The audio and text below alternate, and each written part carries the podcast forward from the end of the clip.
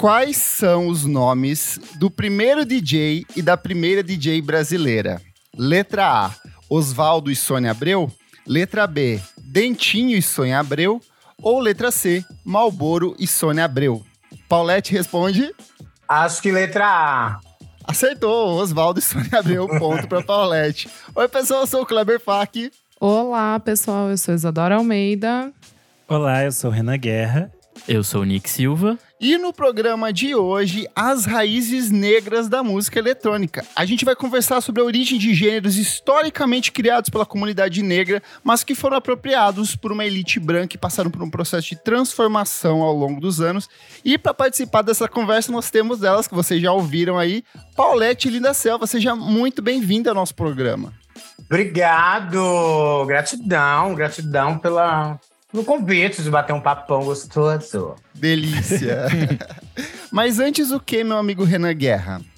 Antes, você pode seguir a gente nas redes sociais, arroba podcast VFSM, no Twitter e no Instagram. Vai lá, comenta, desse, desse, deixe sua mensagem, sua é, gratidão, sua, seu olhar sobre os nossos temas. E além disso, você pode apoiar a gente a partir de cinco reais no padrim.com.br barra podcast VFSM. Você tem acesso aos conteúdos com bastante antecedência, você participa do nosso grupo fechado no Telegram e você ainda pode assistir as nossas gravações. Hoje a gente está com a sala cheia, né, Kleber? Estamos. Hoje aqui, olha, Valmor Viana, Tuane Malman, Beatruzes, Jefferson Kozenieski, Lucas Ascensão, Pedro Carvalho, Roberto de Souza e Gabriel Benevides aqui, ó, para ouvir a gente falando das tecneiras. Muito bom. Vamos falar sobre música, gente? Bora. Ingressos a custos bastante elevados, eventos organizados em espaços restritivos, por vezes inacessíveis a determinadas classes sociais e um público majoritariamente branco, seja nas pistas ou aos comandos das batidas. Quando pensamos em música eletrônica hoje, principalmente nos grandes festivais brasileiros, a realidade não é muito diferente disso. Mas será que sempre foi assim? No programa de hoje a gente vai voltar os ouvidos para o passado e escavar o chão lamacento das festas rave para encontrar as raízes negras da música eletrônica. E para participar dessa conversa nós temos a presença dela, Paulette Linda Selva. Seja muito bem-vinda ao nosso programa e eu vou pedir por favor que você se apresente, fale um pouco sobre o seu trabalho, por que que você está aqui hoje, rainha do, da, da música eletrônica. Estou aqui porque um grupo de gays me convidou. é, eu sou Paulette da Selva, sou recifense, vivendo em São Paulo, tenho 28 aninhos. Desses 28, esse ano completo 10 anos animando festa pra gay, pra um monte de maluco. É, acho que estou aqui porque talvez seja uma, uma pessoa amarrada uma pessoa vivente, grata, entusiasta da house music, mas também trabalho com curadoria de arte e tenho também um trabalho desenvolvido nas artes visuais. Acho que é basicamente isso. Perfeito. Você já soltou aí a questão do house. É o seu estilo favorito dos três que a gente vai comentar aqui hoje? Ai, sim, com certeza. E é o pai deles também, né? Sim. sim. Perfeito. Eu amo, sou, sou deitada, deito horrores. Perfeito. E olha, a gente vai se aprofundar aqui em três gêneros: house, techno e drum and bass, mas é muito importante a gente frisar que essa relação da pista de dança, de entender a música como um instrumento para a pista, é uma coisa que já estava acontecendo na década de 70 inteira, com a movimentação da, da, da, da, da música disco de maneira geral. Em Nova York tem um cara muito importante que é o Larry Levan, que fazia essa questão de pensar na música para a pista, de saber encaixar a música corretamente. E muitas dessas pessoas, influenciadas por esse movimento todo, por essa transformação toda, acabaram criando nesses pequenos é, agrupamentos esse senso de interpretação das pistas. Então não é uma. A gente vai falar sobre gêneros específicos, sobre produtores e pessoas específicas, mas é uma coisa que estava rolando no mundo inteiro e só que diferentes formas, né? É, eu acho que vale a pena falar também que né, a música eletrônica não surgiu aí nos anos 70, ela, sei lá, dos anos final dos anos 20 anos 30 já existe a movimentação de coisas eletrônicas sendo produzida, aí anos 50 e 60 vai dar um novo novo gás, os anos 70 e 80 também vai dar uma, um novo roupagem a isso.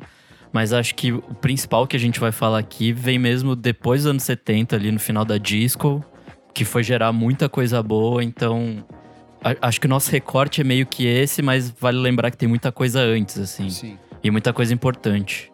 Sim, o próprio conceito que a gente fala aqui de música para pista, esse universo todo de ter alguém soltando as músicas para se dançar é algo que vai estar tá presente em diferentes países, em diferentes formas e diferentes gêneros. A gente vai ter isso muito forte, por exemplo, no dub, que é um, que vai ter uma relação muito forte com os gêneros que a gente vai falar aqui também.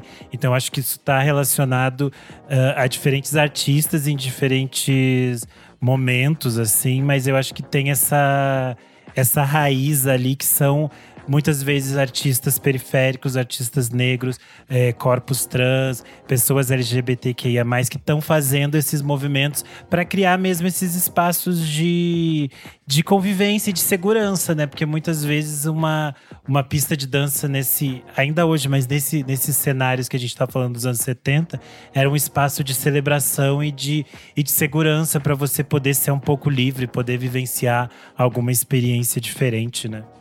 É, eu acho que aí até vale a pena aprofundar um pouco na disco em si, que foi esse grande movimento que juntou negros, latinos e o público é, gay em geral, assim, né? No, nos anos 70. Então, vem daí muito do, do que a gente vai falar hoje, principalmente a house, eu acho.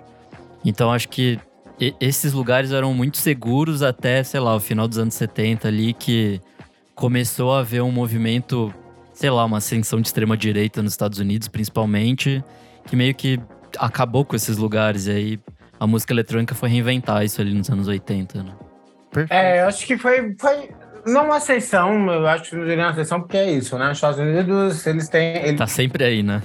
Eu acho que, enfim, a história dos Estados Unidos é construída, é estabelecida a partir de inúmeras histórias racistas, né? E eu acho que essa implosão da disco music, ela é muito importante, enfim, para os estilos que a gente vai desenvolver aqui, né? Que vocês vão falar um pouco mais específico para house music, porque eu acho que a house ela surge numa caída da disco, né? Com a ausência de produções é, prensadas, a galera começa a experimentar loucamente coisas que já tinham cavadas e tal, e até, enfim, chegar os sintetizadores para essa galera. Mas eu acho que é massa falar sobre esse momento, né, dos Estados Unidos, enfim, porque tem uma série de acontecimentos né? Além de, inclusive, institucionalizar leis contra as sonoridades pretas, né? Quando existe, por exemplo, eu não lembro o ano, mas quando eles instituem uma lei contra o jazz, né? Se eu não estou enganada.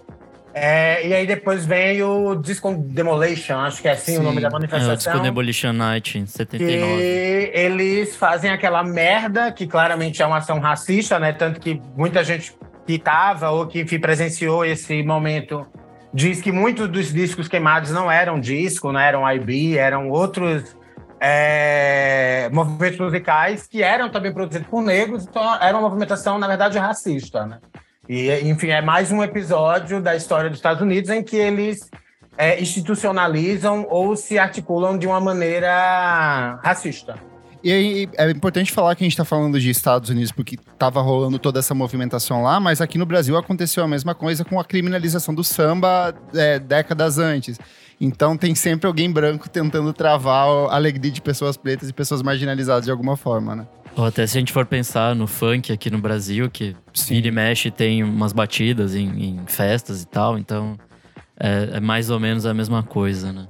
Mas já que começamos a falar sobre house, o que, que é house? O house se caracteriza de forma bastante simples por ritmos 4x4, sempre repetitivos, incluindo bumbo, chimbal fora de ritmo, caixa, palmas e um andamento que varia entre 115 e 125 batimentos por minuto, BPM. O gênero ainda conta com sintetizadores complementares, linha de baixo sempre destacadas e vocais que podem ser cantados, falados, sampleados, embora nunca obrigatórios. Em uma explicação bastante resumida, era boa e velha disco music, porém partindo de uma interpretação atualizada, liricamente progressista e levemente acelerada o nome House Music, o estilo é como a gente conhece hoje, ele tem um lugar, um ponto de partida de fato, que é o chamado Warehouse, que é um antigo clube noturno que existiu em Chicago, em Illinois, entre 1977 e 1983. Os frequentadores da Warehouse eram majoritariamente, olha, homens gays, negros, que vinham dançar ao som da música tocada pelo DJ residente do clube, um cara muito novo, muito disposto e muito interessado em música, que era o Frank Knuckles, que até hoje é chamado pelo público de o padrinho da house music. Por conta da curta duração das faixas, o que o Frank começou a fazer era unir trabalhos de diferentes artistas nas pistas, criando loops e composições extensas que mantinham esse público dançando a noite inteira. Então ele ia lá vasculhar os acervos da família dele, coisas antigas de soul, de jazz, de, de funk, e ele criava essas estruturas em loop para fazer a galera continuar dançando ali na pista por mais tempo. Interessante que essa também é a própria gênese do hip hop, né? Sim. Se for pensar essa forma de mixagem. E o Frank Knuckles, se eu não me engano, ele começa a, a vida de DJ dele em Nova York. Então, tá muito ligada a essas produções em si, né? Tipo, o estilo de, de pegar essas batidas, de estender, de colocar os breakbeats e tal. Então, é bem interessante como essas coisas se comunicam de um jeito ou de outro. Perfeito. A gente falou desse dessa questão da disco e como a disco vai desaguar no house, acho que também tem a ver com a própria é, explosão da disco como um ritmo de muito, muito sucesso nos anos 70 e ela vai ser esgotada ao máximo, assim. Então ela vai levar ao auge muitos artistas importantes, nomes negros fundamentais da música do século XX, mas ao mesmo tempo que ela vai gerar coisas como embalos de sábado à noite, assim. E daí a gente vai ter essa conexão muito relacionada com esse público branco jovem. E aí vai chegar um momento também que se, se esgotou, assim, tudo que eles podiam se aproveitar da disco. E eu acho que a House vem nesse outro resgate de outras figuras, pegando esses discos e remontando e recriando e criando novas sonoridades. E segundo Knuckles, a primeira vez que ele ouviu o termo house music, que obviamente não foi cunhado por ele, foi uma placa na janela de um bar em Southside de Chicago e estava escrito We Play House Music. Então ali já começa a se organizar essa questão de, de ter um nome para esse estilo novo de música que estava nascendo ali. E embora parecesse restritivo, uma das principais características da house music em seus anos iniciais era esse aspecto democrático das canções e do método de criação nas pistas. Afinal, muitas das músicas eram produzidas a partir de antigos discos resgatados das coleções dos pais daqueles que frequentavam as pistas. E esse conceito democrático se reflete também nas primeiras letras das canções, que eram sempre marcadas pela temática do acolhimento a indivíduos gays, negros, transexuais e travestis que frequentavam clubes noturnos em busca de um refúgio, como o Renan falou, e longe desses outros espaços que eram dominados por uma elite branca. Lembrando que nessa época era muito comum fazer a associação de que a música boa mesmo era o rock, o rock produzido por bandas majoritariamente é, compostas por homens brancos héteros. Então, esse, é, a House vinha meio que como uma resposta disso. E algumas das letras do gênero também tinham mensagens pedindo igualdade, unidade liberdade de expressão, além de diferenças raciais ou sexuais. Por exemplo, Can You Feel It, do Finger Inc., de 1987.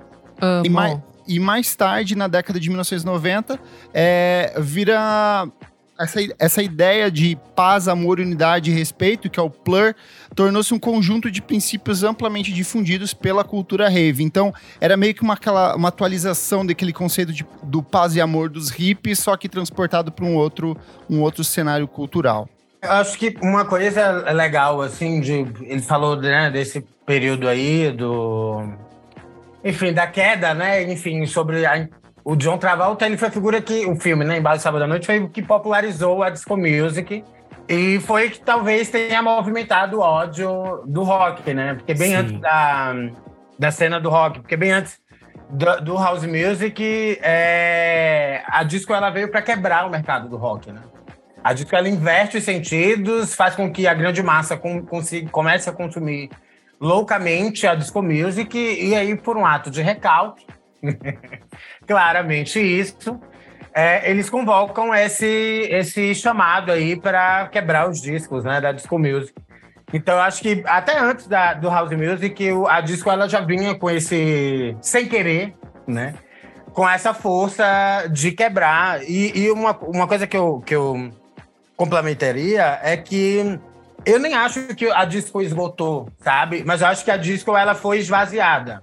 Assim como Sim tudo dentro do cenário musical, né? Quando, enfim, entra nesse lugar de disputa é, grande dentro de uma lógica mercadológica, é, a disco ela foi, na verdade, sucateada, né? Então, por Sim. isso que os recursos e as produções começaram a ficar escassas ou ele foi extremamente assimilado.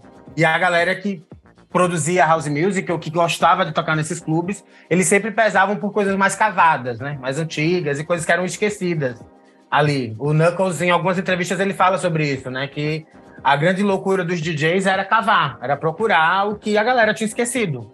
Mesmo já tendo sido lançado, então não necessariamente a priori produzir coisas novas.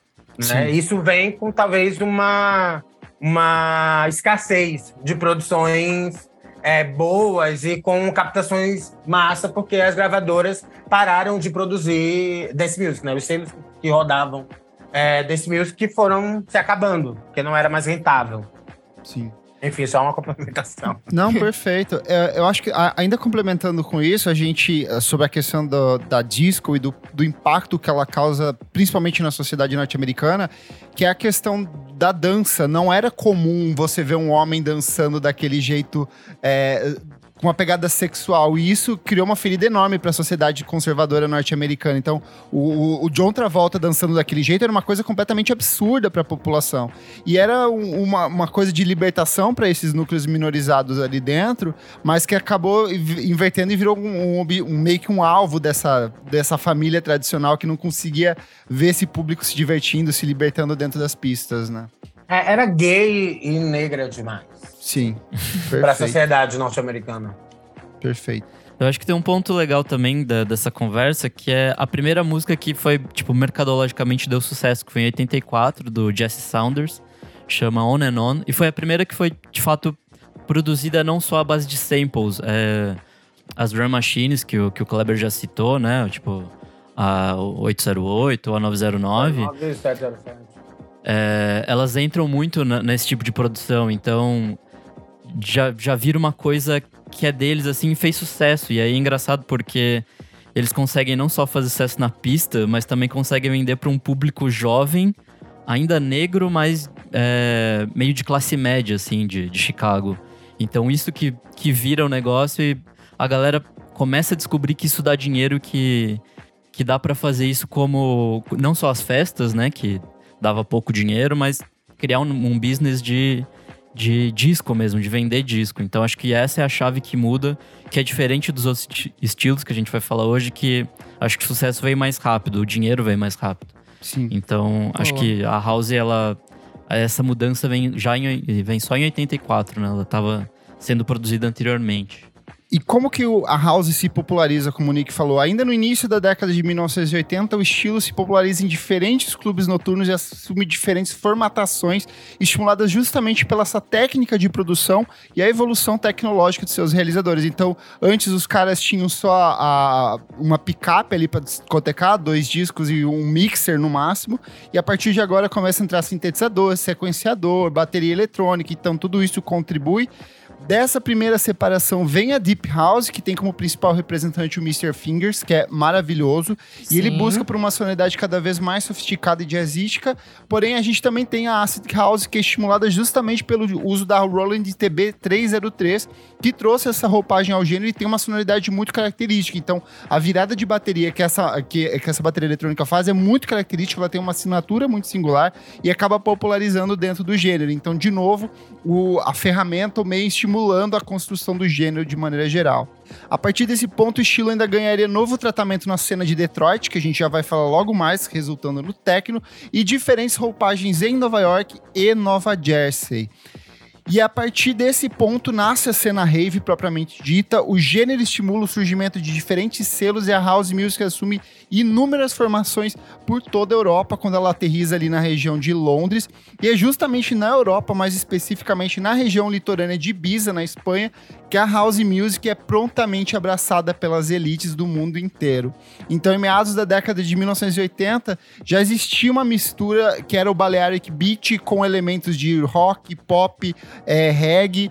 A galera com a cabeça cheia de MD, então começou a movimentar todo esse cenário ali.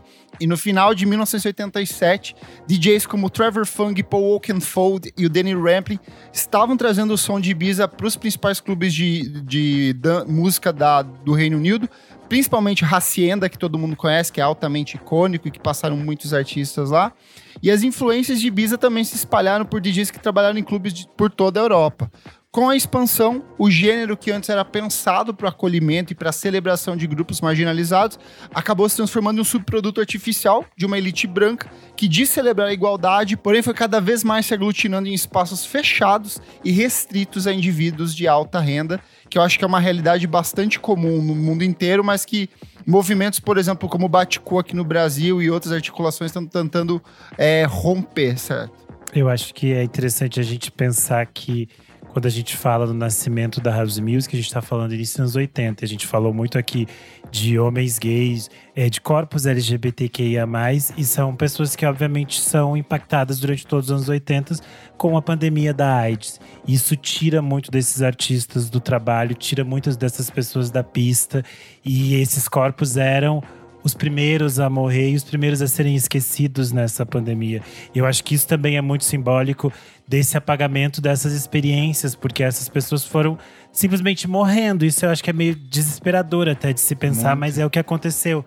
E eu acho que isso também é, coloca esse, esse espaço de que essa música é, é, é, utilizada por outros corpos que não os da nossa comunidade, porque elas foram se, se perdendo. Mas ainda assim, é muito simbólico como, apesar de de tudo que acontece, eles continuam resistindo e criando essa sonoridade, sabe?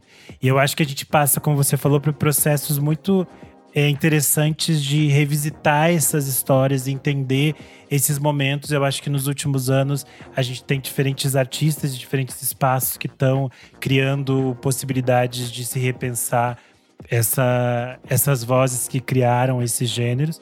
Um dos movimentos que tem rolado é no Rio de Janeiro a Escola de Mistérios, que é um coletivo de artistas que eles buscam conectar é, presenças afro, afrodiaspóricas em torno da música eletrônica, com o foco principal em torno da música house.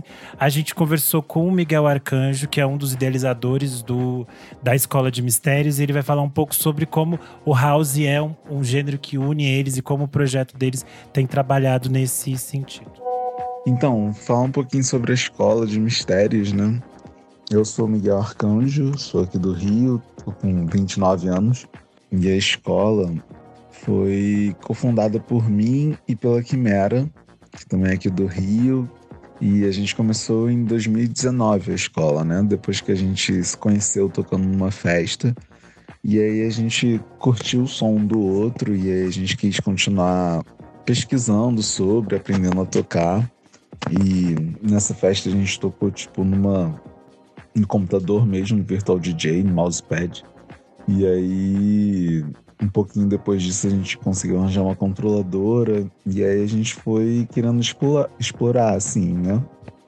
Desse lugar de querer explorar mais e aprender, a gente teve a, a ideia de começar a escola de mistérios para ser um lugar onde a gente pudesse agregar mais pessoas para estarem aprendendo juntos, né? Acho que começou muito nesse sentido, sempre partir de um lugar racializado, né? né? Para pessoas pretas, não brancas em geral, né?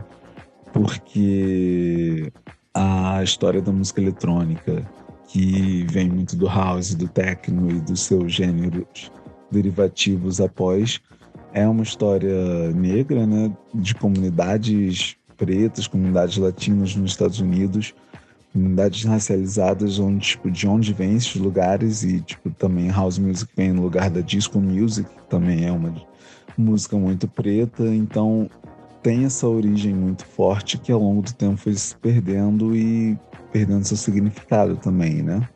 Então, muito da ideia da escola é retrazer esse significado para nossa comunidade aqui no Rio, que eu sinto que uma das coisas que eu sentia muito que é eu sempre gostei muito de música eletrônica. Sempre gostei muito de house, sempre gostei muito de técnico, gostava desse ambiente, mas eu não me via representado muito ali, tanto nas cabines, nos DJs que estavam tocando, tanto quanto na, na pista, assim. É, era sempre uma minoria e eu ficava pensando, mas cara, isso aqui veio da gente, sabe? Tipo, é uma cultura nossa, né? Então por que, que não tem mais pessoas aqui? É, e eu sinto que tem muito espaço para as pessoas pretas, as pessoas negras estarem aproveitando a música eletrônica, né? E eu sinto que a escola foi uma oportunidade que a gente teve para fazer isso, para trazer mais perto e criar uma comunidade de pessoas que têm interesse na música eletrônica, têm interesse na arte da mixagem, de poder se conectar e trocar e e a gente dá oportunidade também de, de elas estarem colocando a mão em equipamento que são muito caros às vezes. Então a gente também meio que institucionalizando nosso encontro, né? A partir da criação da escola, a gente consegue ocupar outros espaços e com isso trazer mais pessoas para esses espaços, assim. É, então a escola começou lá em 2019 comigo e com a Quimera e hoje, hoje em dia, em 2023, já somos seis DJs, todos negros, e a gente promove encontros, a gente faz festas, a gente faz oficinas de mixagem. Então são todos trabalhos de comunidade para ir criando essa sensação de estar tá crescendo junto, assim, que eu acho muito importante no cenário que a gente vive hoje de ressignificação e de trazer de volta esse senso de pertencimento da música eletrônica ao povo negro. Né? Acho que é um pouco sobre isso a Escola de Mistérios. Paulette, como que foi o seu primeiro contato com essa coisa que virou paixão, trabalho para você? Como que foi a primeira vez ouvindo house e o que, que te chamou a atenção? Antes de falar isso, eu acho que uma coisa que é, que é legal pontuar é que o House em Chicago, né, enfim, pelos inúmeros documentários que eu já vi e falas, acho que o House ele tem um caráter, para além de todas as, as questões lindas né, e vibrantes que ressoam com o surgimento e com a celebração né, que envolve a música e tal, que era um espaço por mais que tinha muitos negros, mas também era muito latino, que enfim, sim, existiam sim. muitos latinos. É, nesse contexto, né? Mas eu acho que o, o House ele faz com que pessoas é, sem nenhuma sem nenhum instrumento é, acadêmico consigam produzir música, sabe? Eu acho que a House Music ela entra como um marco, principalmente para a história de Chicago, enfim, da população negra, em específico, como sendo um lugar, um espaço de democratização. As pessoas perceberam que era possível ganhar grana com aquilo mas não só, que era possível fazer música, era possível, enfim, estar, ser producente, né, dentro de um cenário artístico. Então, acho que, para mim, é importante falar sobre isso, sabe? É como um, um marco até civilizatório mesmo, a nível de autonomia e de produção de conhecimento fora das lógicas brancas, enfim, um lugar de pertencimento mesmo é, e de celebração de grupo, saca? O house na minha vida. Como é que entra? Eu, a priori, eu não tocava música eletrônica. Sempre permeou a minha vida, principalmente porque eu era louca por dois, por três figurinhas, né? O do Daft Punk e eu amava o Hell. Eu amava muito o Hell, DJ Hell. Tanto porque eu ouvia muito, tanto porque, enfim, eu lembro de adolescente ouvir um, ver um vídeo dele na MTV com uma música chama Copa. E aí, quando eu vi, eu disse, ah, eu amei essa track, eu quero saber que porra é isso, né? Porque para mim era novo e eu era muito mergulhada no universo do Afrobeat. Eu amava tocar sonhos nigerianos. E aí, para mim, foi um, um, start. E foi quando eu me joguei. E aí, quando você se desdobra, né, sobre ler, estudar e catar, cavar o, o, a essência da coisa, eh, para mim, né, e assim, eu tenho um histórico meio louco na minha vida junto com, com a militância, né? Eu fui do movimento negro, eu fui do MNU, então bate em você um lugar de novo de pertencimento, né? De entender que novamente você está de frente com uma produção preta, como parte das grandes, né? Hoje consumidas mainstream são produções afrodiaspóricas. E aí foi meio que uma paixão à primeira vista. Perfeito. E aí, como a gente falou, o House se espalhou, foi chegando em outras localidades e ele alcança em Detroit, um ponto de transformação muito importante, porque é aí que vem o techno. E o que, que é o techno, meus amigos? Ele é um gênero que geralmente varia entre 120 e 150 BPM, então um pouco mais acelerado ali que o house. O ritmo também é no 4x4 e seus realizadores costumam utilizar de instrumentos eletrônicos, como baterias eletrônicas, sequenciadores, sintetizadores, bem como estações de trabalho de áudio digital, o que não impede que outros instrumentos ditos orgânicos possam ser incorporados a esse tipo de som. Tá aí o Apex Twin fazendo techno com violão no ZP maluco que ele lança vez ou outra. Então, é, uma das principais características do gênero é, são as baterias eletrônicas da década de 1980, como a TR-808, é, a TR-909 da Roland, que são altamente valorizadas e a emulação de softwares desses instrumentos são bastante populares e grande parte da instrumentação do techno enfatiza o papel do ritmo sobre os outros parâmetros musicais. Então, em uma explicação muito simplista, é como se o house fosse mais melódico e o techno fosse um pouco mais ritmo, mais acentuando na questão da construção da, desse material. E outra característica distintiva da música techno e da estética techno é a aceitação geral do uso criativo da tecnologia por parte do processo musical. Então, enquanto o house seria mais orgânico nesse conceito de resgatar músicas e trabalhos antigos de artistas negros e fazer esse aspecto da, do garimpo, o techno ele é mais industrial, ele é mais centrado na produção, no processo de criação e menos nesse garimpo. Então, ele é mais do, do da fabricação ali do som. E, e, o mais legal é porque isso tem de fato um motivo, porque enquanto Chicago é localizada na região dos Grandes Lagos, nos Estados Unidos, e sempre foi uma cidade mais abastada e com viés progressista, Detroit, a cidade mais populosa de Michigan, chama atenção pelo forte aspecto industrial, população carente e marcada pelo contexto urbano das grandes montadoras de automóveis que dominavam a região. Então, hoje Detroit é uma cidade que parte dela é abandonada, está bem destruída, porque as, as montadoras tinham suas fábricas lá saíram, então, tipo, a cidade meio que morreu tecnicamente, só tem um núcleo urbano ali que é muito bem desenvolvido ainda, mas o entorno da cidade, de maneira geral, tá bem prejudicado justamente por conta disso. Vocês podem ver isso no, no documentário Robocop 1, 2 e 3. tá, tá tudo lá. É, e eu acho engraçado essa parte que você falou das fábricas, é bem isso mesmo, assim, tipo, tava lendo bastante hoje.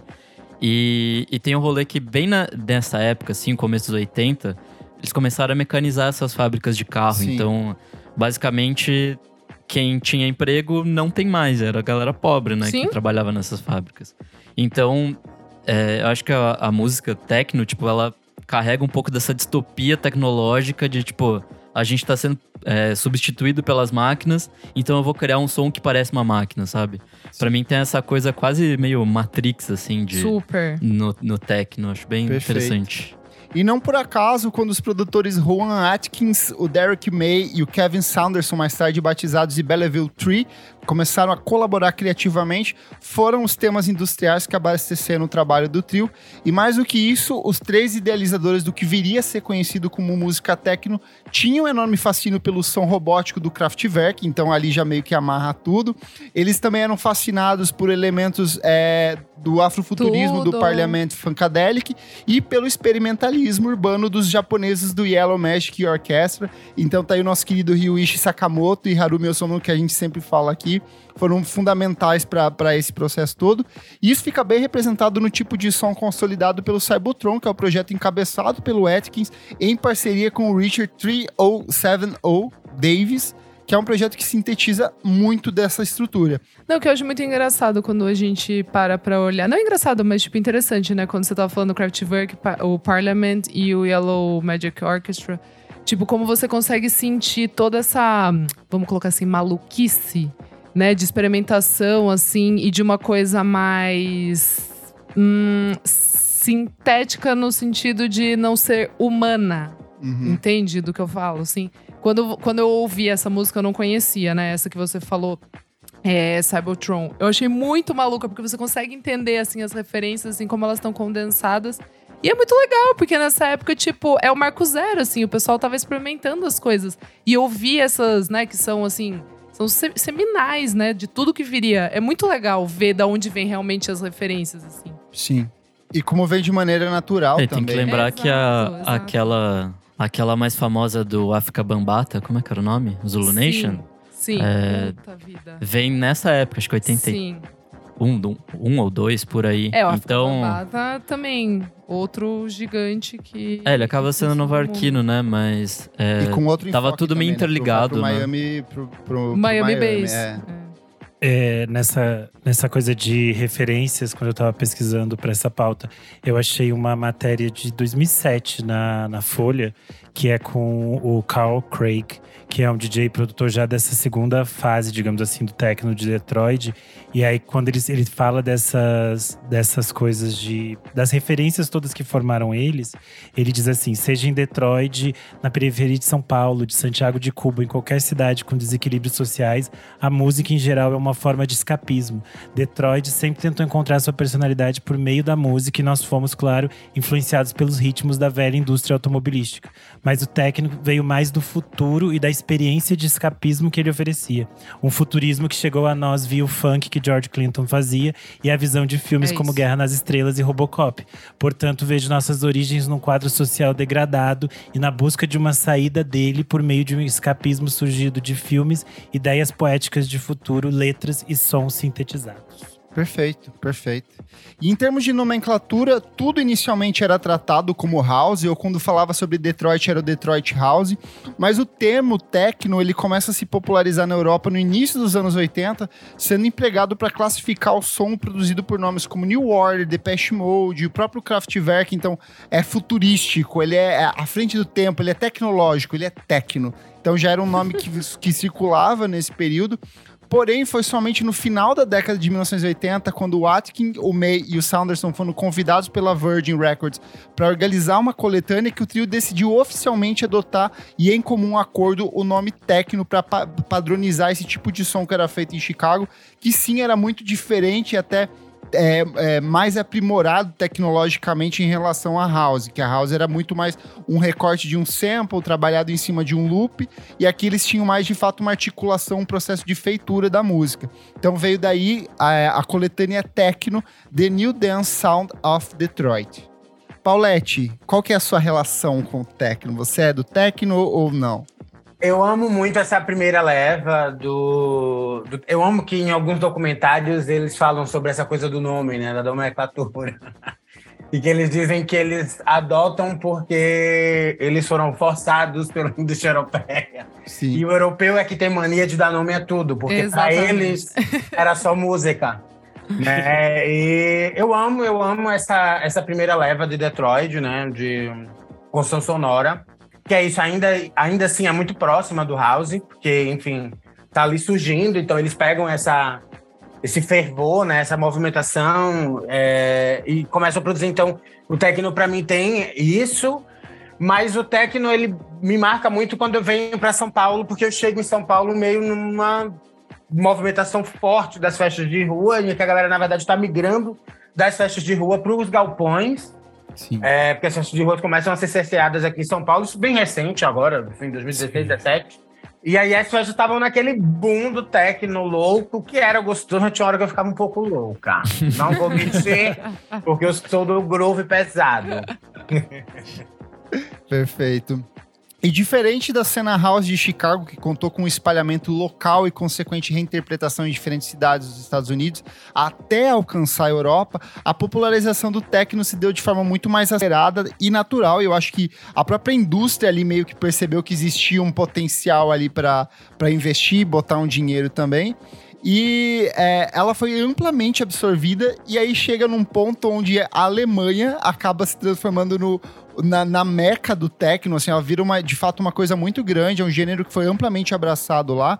Rola, inclusive, no início dos anos 90, uma coisa que é, é ficou conhecida como o êxodo americano, que são vários desses produtores que eram muito ativos na cena de Detroit, migrando para Berlim, e isso é uma coisa que acontece até hoje. Você pode pegar vários produtores recentes, você vai ver assim, ah, é norte-americano, mas ele está residente em Berlim, porque tem muito clube, tem muita possibilidade de você fazer uma carreira artística lá. E acontece também um Também tem aquilo, aquilo que a gente falou, né? Detroit também é uma cidade que vai, a partir dos anos 90, se deteriorando cada vez mais, até ela declarar totalmente falência nos anos 2000 uhum. e virar um espaço super deteriorado. Então, é meio que uma forma também deles sobreviverem, né? Fugirem um pouco de Sim. Detroit. A Maria Lua, Sim. nossa apoiadora, falando aqui, ó. Um país com muitas fábricas e montadoras de carros. Será coincidência? Faz sentido, migrou de um lugar para o outro. Mas acontece também um fenômeno bem curioso na Bélgica, onde a Air as Records que viria a apresentar Apex Twin e James Blake mais tarde, acabou se transformando nos principais redutos criativos para o estilo. O problema é que esses pioneiros da cena norte-americana, em sua grande maioria negros, foram pouco a pouco substituídos por produtores locais, normalmente formados por duplas de homens brancos. Então você vai ver ali o Underworld, o Orbital, que são artistas é, muito significativos sim, mas que começam a ocupar a presença que antes era destinada a desses é, homens. UK, né? Muito UK, assim, Isso, é bem tipo, mais, bem mais bem, Inglaterra mesmo. Bem mais Inglaterra. Que também, tipo, quando a gente para pra pensar, tem também, né, Manchester, todas essas cidades que são industriais também. É muito louco isso, assim, de, de ver como realmente a, o dia a dia, assim, a sociedade, né, é, fazia sentido para essas músicas. Tipo, eu tava lembrando da aquela a Insturzen Newbaten, que é uma, uma, banda, tipo, alemã, assim, bem de, tipo, de industrial, assim, que daí não é música eletrônica, mas daí quando você, tipo, fala, hum, entendi agora faz sentido. Pessoas, faz sentido. então você quer dizer, Isadora, que São Bernardo do Campo é a capital é isso, do techno no Brasil? É isso. E que o Lula é foi curtir um techno lá. Ai, imagina o Lula e a Janja na festa, que tudo. Descendo um techno. Ai, que e aí o estilo atinge o seu ápice ali na segunda metade dos anos 90 e acaba impactando muita gente, como Madonna, U2 e Bjork. Só que é, eles são justamente impactados pelo trabalho desses homens brancos, então mais uma vez os pioneiros ficando lá para trás, são esses homens brancos que acabam produzindo o trabalho desses artistas. E tem outro aspecto bastante problemático, que é a popularização da chamada IDM, né, que é Intelligent Dance Music, que ela era vista por parte da crítica como uma reformulação é, evoluída e aprimorada e branca desse tipo de som que era produzido anteriormente. E o próprio minimal techno é um estilo que se populariza bastante e é abraçado fortemente pela elite. Então as pessoas, ah, eu sou super cool, eu sou super descolado, eu adoro. Ai, e aqui no Brasil, eu lembro que nos anos 2000 era uma febre isso de, de, de minimal techno rolando em todos os lugares.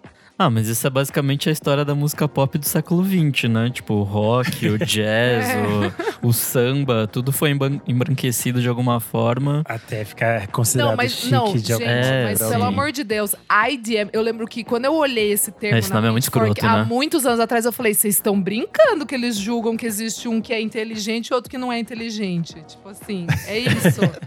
Pior que, eu, princípio... pior que eu Ai, amo essa desgraça. Não, eu gosto muito do, da, da, da do, do, do, estilo. Do estilo. É, mas o é, nome não, é realmente o nome, é, é pelo amor de Deus, É muito pedante, assim, é muito tipo. Dance, ai, pelo amor de Deus, não dá. Perfeito. Bom, a gente falou aqui de, de vários desses, desses movimentos, a gente chegou a falar um pouco dessa cena é, brasileira e como o techno acabou se transformando num acontecimento real nos últimos anos. E a gente viu o surgimento de várias cenas é, se movimentando. A gente conversou com a Kenya Vint Hearts, que é uma DJ carioca, que é uma pesquisadora de, de beats e de referências e pesquisa bastante a música eletrônica negra.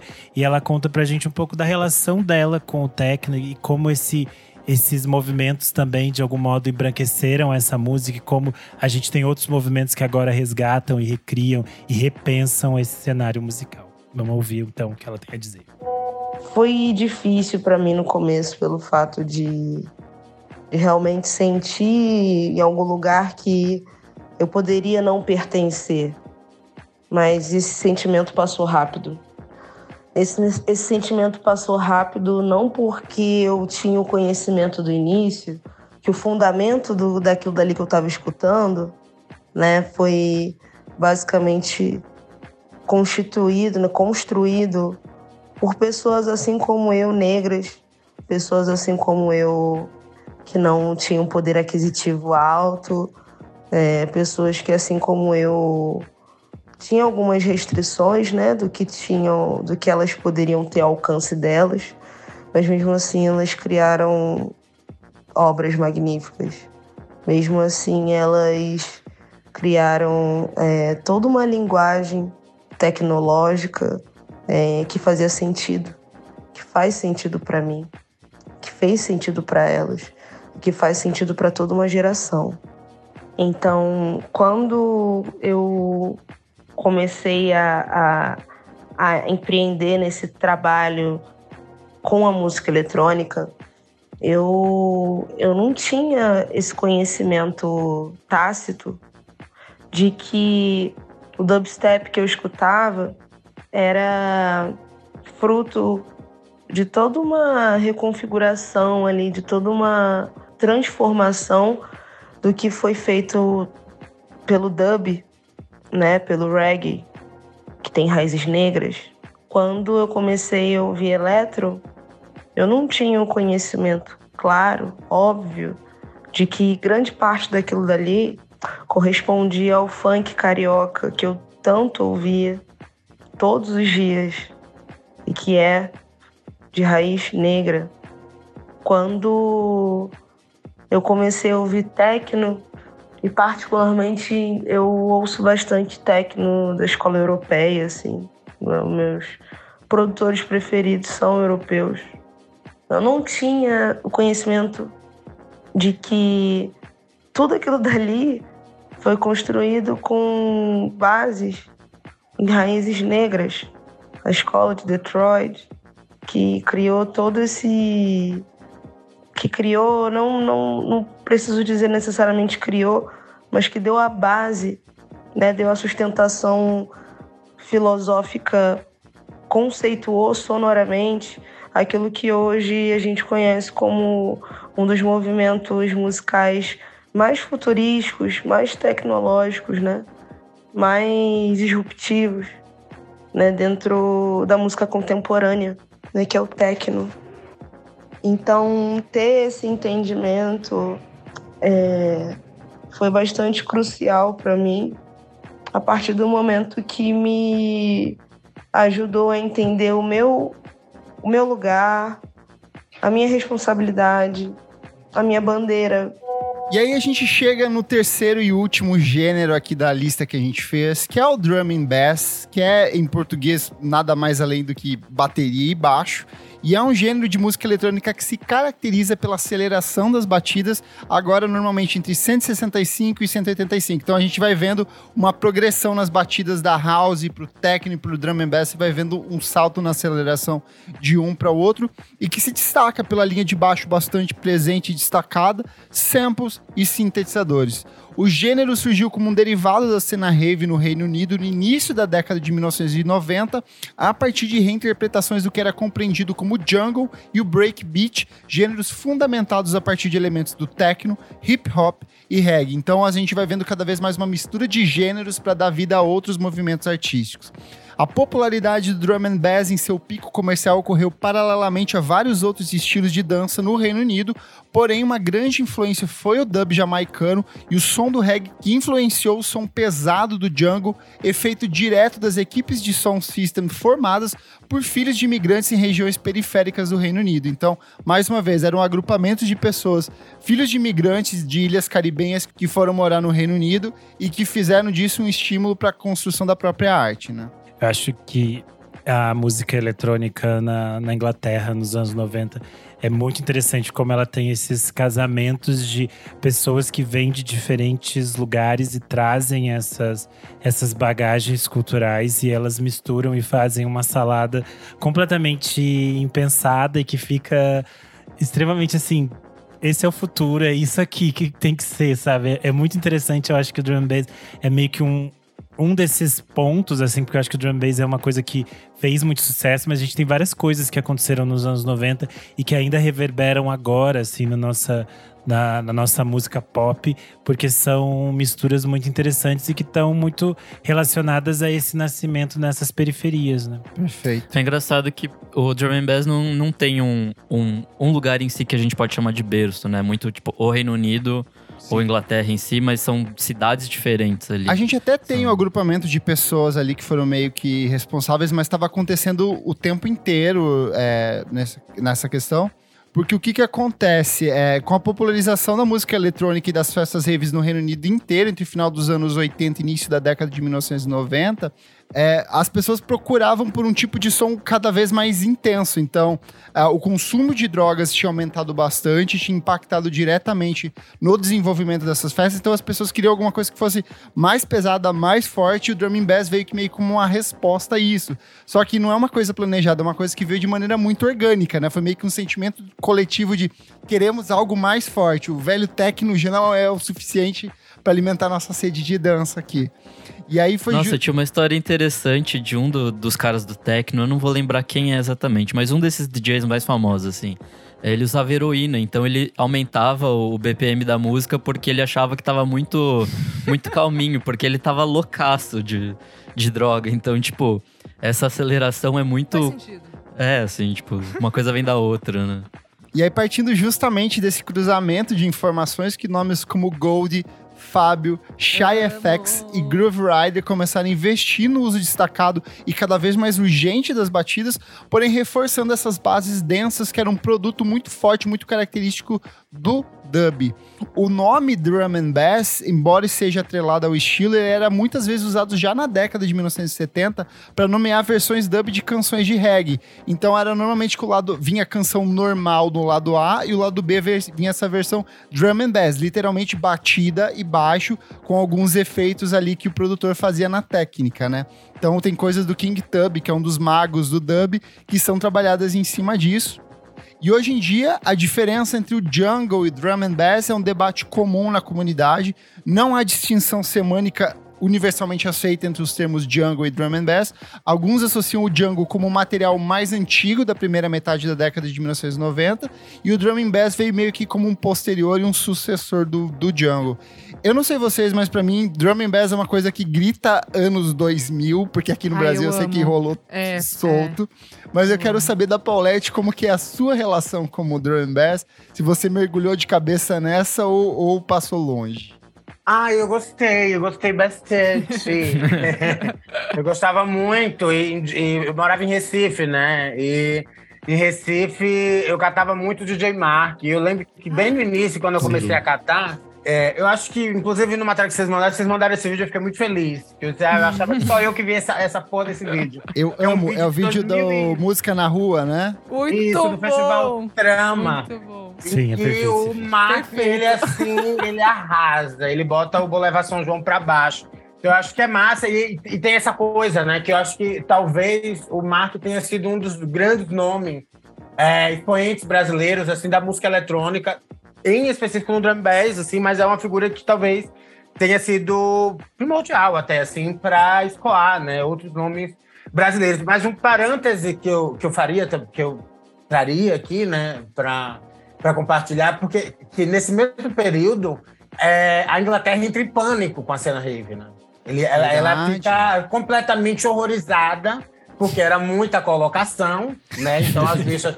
Quando sai de controle, que enfim, inclusive rola o Summer of Love, que se não me engano é em 88, lá em Londres. Eu acho que uma coisa importante falar é que Londres ele também, a priori, não dava conta da música preta, que era música de viado. Então, nos clubes, que majoritariamente eram héteros, que não tinham muitos guetos pretos de música eletrônica lá, posso estar enganada, mas Manchester é a cidade que acolhe primordialmente né, o house e o techno. E depois é que migra para Londres.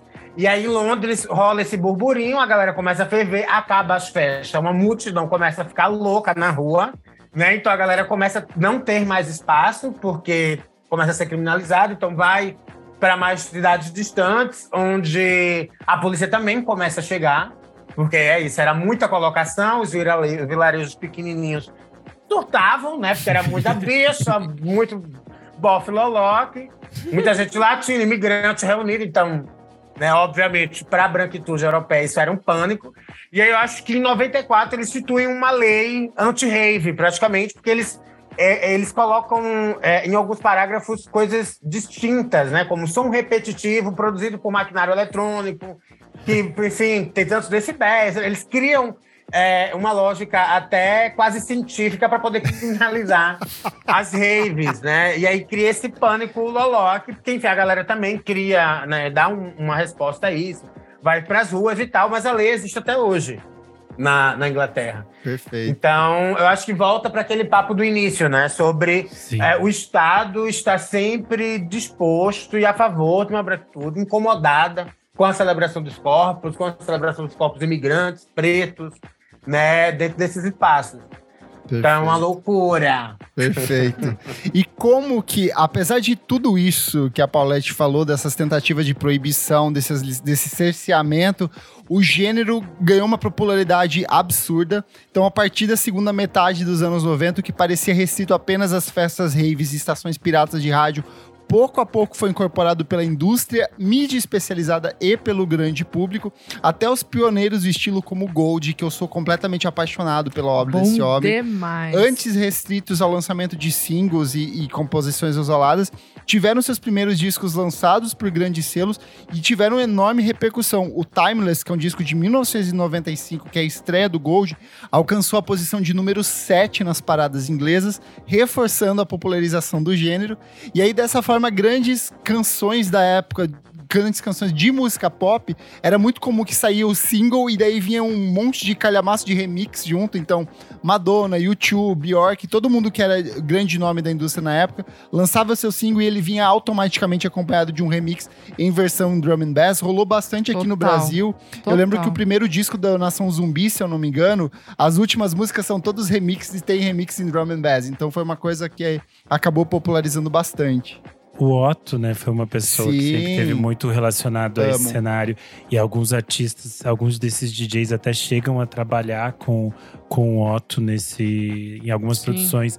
Tanto no, no Samba pra Burro, quanto no Condom Black. Ele vai ter essa conexão muito forte com o Drum and Bass. Porque o Drum and Bass virou uma, uma febre no Brasil, né? Foi uma Sim. coisa assim que… Que se estendeu de uma forma muito gigante. Como a Paulette citou, a gente tem o DJ Mark, mas a gente tem o Patife, o Dramatic. Então, tem muitos nomes importantes que são simbólicos e que não só eram gigantescos aqui, mas como eram importantes no mundo todo. Assim, eles faziam turnês pela Europa, as coisas eram muito lotadas, eles trabalhavam com diferentes artistas, né? Só fazer um adendo aqui que a gente tá falando de música negra, né, no Reino Unido. E é muito legal falar que a BBC, Radio One Extra, que é a irmã da Radio One, que é a maior, né, de, de transmissão lá da, da BBC, ela entra no ar em 2002 e muito por causa disso, porque ela é focada em música negra contemporânea e muito pela explosão, tipo, do drum and bass, e de depois, né, tipo, do grime, enfim, daí eles criam essa, essa rádio e é muito legal, fica aqui a dica pra quem quiser ouvir, é só colocar online que dá pra ouvir ao vivo. É, mas Boa. é- e tem uma, eu acho que uma coisa importante falar é que eles deitaram pra música Deitaram? eletrônica. Porque, Deitaram. primordialmente, quando as músicas que eram lançadas, tanto em techno quanto em drum bass, que falavam sobre droga, porque tinham inúmeras, falavam sobre o êxtase, que eu acho que era a droga talvez mais consumida por eles, né, pra produzir, pra ouvir, pra tocar. É, eles caíam em cima de cantores que traziam essas questões desse babado, né, fazendo coro, inclusive, com parte da, da sociedade, óbvio, mídia, né? Sobre É, lembrando que a gente tava na, na era pós é, Margaret Thatcher, né? É. Que hoje Isso. está sentada no colo Já do era Tony capeta. Blair nessa época, não era? Que também é outro conservador. É, ela saiu em 90, então já era Quando o... que não é conservador. né?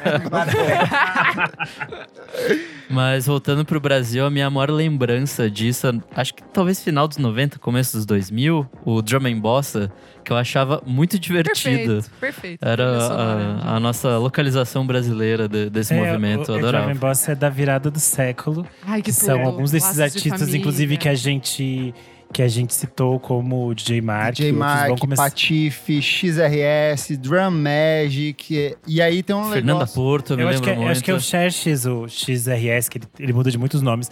O Xerxes que cria esse, esse título Drum and Bossa. E alguns, já, já no disco do Mark e do Patife, aparece algumas vezes a voz da Fernanda Porto, trazendo essas versões que eles faziam para clássicos da MPB. E depois eles também vão trabalhar na produção do disco da Fernanda Porto.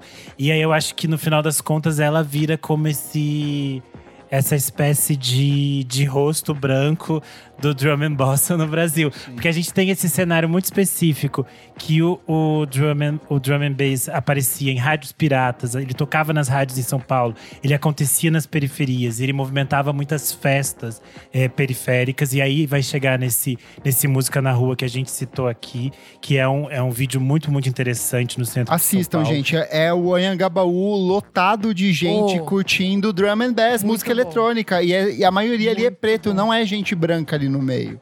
Eu acho que isso é muito interessante, porque tinha essa movimentação muito forte.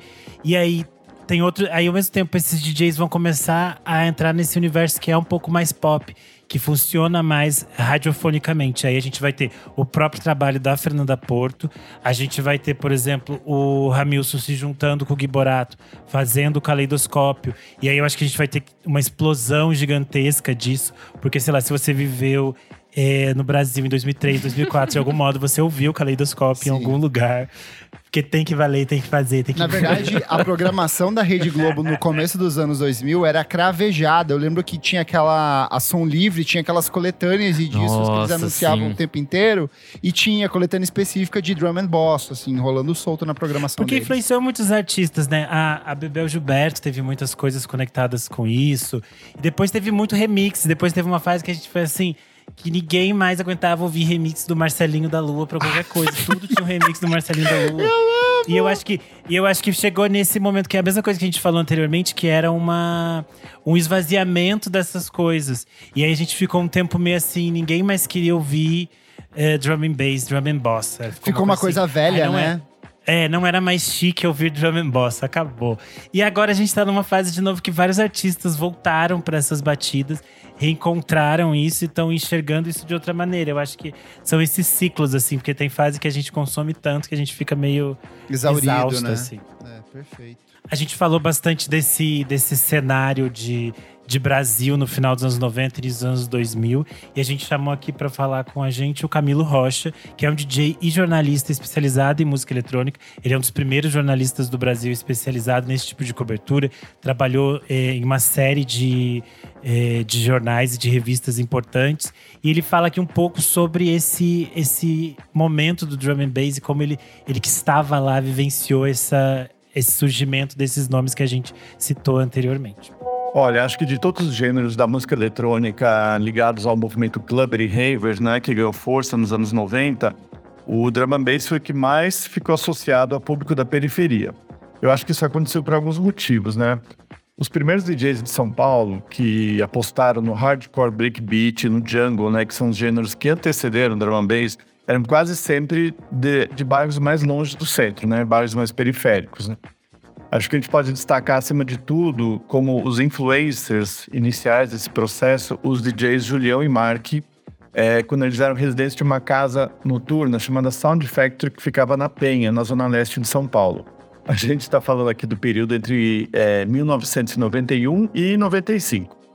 Depois deles, vieram nessa mesma é, onda de tocar esses sons quebrados, né, que deram no drum and bass, o, o Andy, Patife, o Xerxes, Ramilson Maia e o Drew Magic.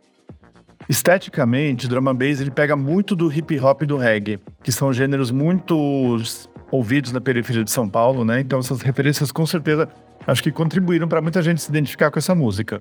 Mas essa disseminação do drum and bass não foi só por meio das casas noturnas. Outro elo fundamental dessa cadeia foi a rádio. A Sound Factory tinha um programa na rádio metropolitana em meados dos anos 90 que servia como veículo para toda essa eletrônica underground, né? Não só drum and bass, mas também house e techno. E tinha muita rádio pirata, em especial na Zona Leste. Muitas eram montadas pelos próprios DJs, que é o caso do Drum Magic, que tinha sua própria rádio, Alternativa FM. É, o que é interessante é que o Drum and Bass proporcionou também um link direto entre os clubes e as raves dos anos 90 e a cultura de baile da periferia vários DJs e produtores começaram a samplear sons brasileiros, né? De samba rock, de MPB, é, de MPB dançante, coisas tipo Jorge Ben, Marcos Valle, né? O próprio sample da Carolina Carobella, né? O maior hit do Mark, do XRS, né? Que é o, é o, o nome do artístico do Xerxes. É, é um sample, né? Uma, da música de mesmo nome do Jorge Ben com Toquinho. Então, é, essa galera trouxe assim, uma brasilidade mais explícita para a música eletrônica nacional. Eu acho que isso foi fundamental para destacar eles no exterior e deu uma coesão estética para esse movimento ali entre o final dos anos 90 e começo dos 2000. É, é, importante avisar aqui que se vocês ficarem interessados por essas histórias aqui do final dos anos 90 e início dos anos 2000 que a gente citou, esse ano, ainda nesse semestre, o Camilo vai lançar um livro chamado Batistaca, que fala sobre essa cena clubber e rave do final dos anos 90 em São Paulo. Vai sair pela editora Veneta, então vale ficar de olho. Batistaca, do Camilo Rocha. E recomendar outro livro aqui essencial também, Todo DJ já Sambou, da Cláudia Sef, que Ai, eu acho que é o, é o primeiro registro de tudo que foi essa cena a, da dança, de, do, da pista de dança no Brasil, ela pega desde dos bailes de charme antigamente lá com o seu Oswaldo, até essa cena do final dos anos 90, é um livro meio que fundamental nesse sentido. Sim. Fechamos, meus amigos? Fechamos. Paulette, muito, muito, muito, muito, muito, muito obrigado pela sua participação. Engrandeceu demais o nosso papo aqui. Foi demais. Vou deixar esse espaço para você dar suas redes sociais, onde as pessoas acompanham o seu trabalho. Fique à vontade. Eu sou. Eu sou a louca, né? Paulette da Selma. é, minhas redes em todos os lugares. Também tenho um, um espaço desse para ficar falando com o povo. É, chama Mote, é um programa de rádio é, com quem eu troco, com amigos DJs e pessoas das artes visuais, enfim, pensadores, filósofos.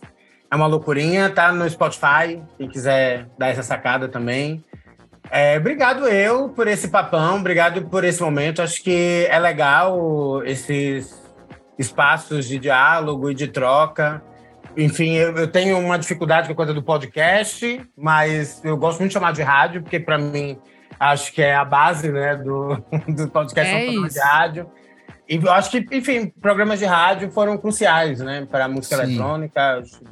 É, o Hot Mix, se eu não estou enganado, que é um programa muito importante que fazia esse- essa coisa de trazer os DJs para fazer aquelas loucurinhas, eles trocarem, enfim. Talvez seja um dos lugares que também foi um dos nascentes né, da música eletrônica. Então, enfim, obrigado. Obrigado por trocar. Acho que foi massa. E quero indicar uma música, quero indicar uma música, quero lá. indicar uma música. É uma música que eu amo muito, chama Promised Land, do Joe Smolt. Eu acho que é assim que se pronuncia o nome dele, perdão, mas se colocar Promised Land eu acho que já encontra. Eu vou colocar É. o link na descrição desse programa. Boa. Coloca, é uma música que eu amo demais e eu acho que traz essa coisa. Isso, gente da House, tem um vocal lindo falando sobre, enfim, conquistas de direitos, conquistas de espaços, de um mundo sem violência, na voz de um negrão lindo, maravilhoso, bem gospel, bem soul. Enfim, escutem, eu adoro, acho que é a minha música preferida. Perfeito. Arrasou. Brigadão. Vamos pro próximo bloco do programa. Não paro de ouvir.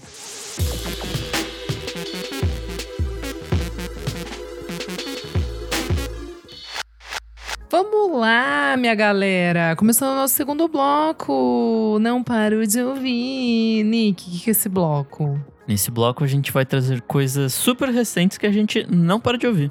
Hum, o que, que você traz, meu bem? Bom, vamos lá. É, Vai roubar várias coisas minhas que eu tô sabendo já. Ih, Eu acho que não tanto, eu tenho pouca coisa hoje. É, a primeira é o Daniel Caesar, que voltou com uma faixa muito legal, ó. chamada Do You Like Me? É, foi lançada essa semana, né? Na semana que a gente tá gravando. Tem a produção do Rafael Sadiq, do, do Dylan Wiggins. Putz, é aquela coisa bem R&B, assim, que a gente- que a gente gosta. Meio romântica, assim, acho que trata de um... De um triângulo amoroso e tal. É, é bem bonita a música. Minha segunda indicação é uma coisa que eu até vi que o Kleber estava ouvindo hoje. É, mas eu quero indicar uma música desse disco, porque eu não Eu? vi o disco todo. O Lil Yachty lançou essa semana um Muito disco bom. que Tá todo chama mundo Let's Start falando. Here. Não ouvi Porém, eu ainda. não ouvi o disco todo. Eu ouvi uma música só, é o Running Out of Time, que tem a produção do Madalena Bay. E é Uh! ótima. É, não, deixa eu complementar. O disco se chama Let's Start Here. Lil Yachty é um rapper e ele lançou que tem muita gente é falando que é o melhor disco de rock do ano. Estamos apenas em janeiro. Calma lá, gente. Morta. Mas o disco tem produção do Jacob Portrait, que é o cara do Unknown Mortal Orchestra, do Berro! Ele- Berro! Tem produção do Justin Raisin, que trabalhou com King Gordon, Charlie XX e um monte de gente foda. E do Gente. Madalena Bay. Ele fez um disco de Gente. rock, de rap. É muito. bo- Isa. Por é- isso que eu tô vendo um monte de indie postar. Falei, É. gente, mas o que, que vocês estão gostando do Lil Yachty? Eu gosto dele, mas tipo, que isso? Que eu rolou? acho ele mediano, mas esse disco mas tá tem umas bom, músicas que eu gosto. Entendeu? Esse disco tá muito melhor acima da Ah, média. agora então, que eu entendi. é, é aí que tá rolando a, a Tá. pira. Eu não ia ouvir esse disco todo, mas me, de- me deixou interessado. assim, Deixou a com água produção na boca. Tá divertida. para. Gente, quando o rapper é, encontra o rock, ele... ai, eu não aguento. Eu não aguento. E essa, essa é música com o Madalena Bay tá, tá demais. E eu achei assim, essa tá muito boa. capa maravilhosa. É uma A capa de AI, álbum. né? De inteligência artificial, né? Eu não entendi. É. Eu não entendi o que, que é, mas eu achei Tem ela meio cara. creepy, assim, e eu achei legal. By the way, amo coisas de inteligência artificial, façam mais, adoro. Sigo vários perfis. Ela é estranhaça, essa capa. Enfim, eu gostei. E minha última dica, essa sim eu vou roubar do, do Kleber, que é o Tui, com o Casto 9. Perfeito. Maravilhosíssimo. Tui é um, um produtor de. A gente pode chamar de música eletrônica, né? De Curitiba. Pra esse disco, ele traz coisas dos anos 70 e 90, principalmente city pop. Tem um pouco de future funk também. Cara, é maravilhosíssimo, assim. É, inclusive, foi difícil encontrar coisas que não no música instantânea falando Ponto sobre esse artista. BR, olha só, pioneiro, vanguarda. A gente já tinha ouvido o disco anterior dele, de 2020, E um, recomendamos aqui. que é bom pra caralho. E esse continua, assim, tipo, tão bom quanto. É, eu consegui ouvir uma vez só hoje, de tarde, assim, e eu adorei. Cara, tem um- uma das músicas. é, o, aí. o Tu é um cara que pega várias músicas de city pop dos anos 70, 80, 90 e ele transporta pra future funk, pra coisa atualizada. Então ele faz esse é, um senso de atualização que é muito parecido com o que, sei lá, o Daft Punk fazia nos discos deles antigamente. É muito gostoso de ouvir. Assim, é, você não tem como ficar numa vibe ruim ouvindo esse disco. I'm Fine, a última música do disco, é um absurdo de boa. assim, A tipo, minha favorita é Amber. Hum, Logo a tá, quarta do disco. Assim, muito boa. boa, bom Tem demais. até a faixa de encerramento, que é a Fine, que o Nick tá falando, ele vai pra um funkão carioca, assim. Então é muito gostoso de ouvir. Maravilhoso. City pop com funk. É isto, meu amigo? É isso. Então vamos lá, Renan Guerra. Vamos lá. É, vamos começar pelos singles. É, saiu recentemente o single da Yaeji, chamado For Granted. Ela vai lançar, enfim, o seu álbum de estreia, With a Hammer. Vai ser no dia 7 de abril.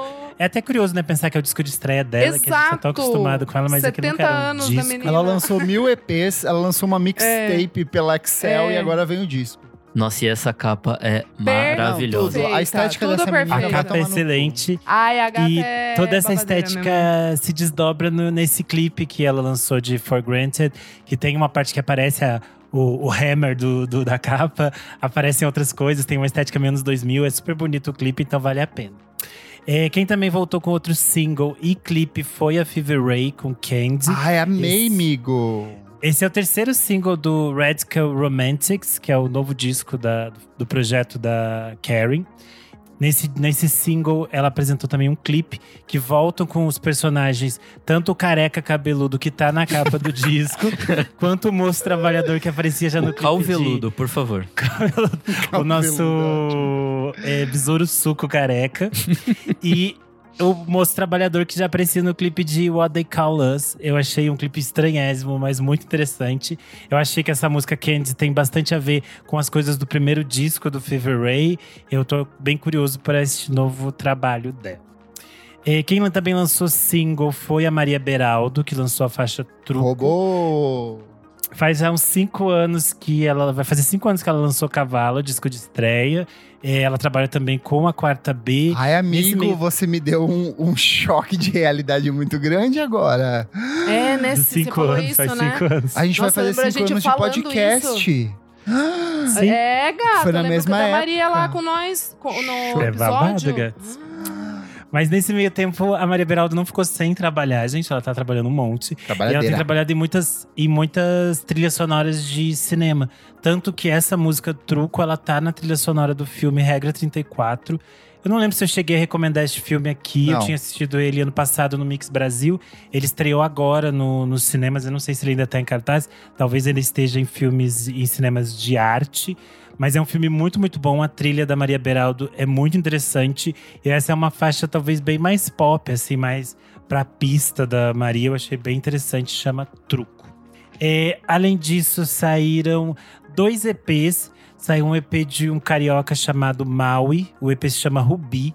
Ele é um artista da Baixada Fluminense. Ele faz uma, um som que eles chamam de R&B Drill.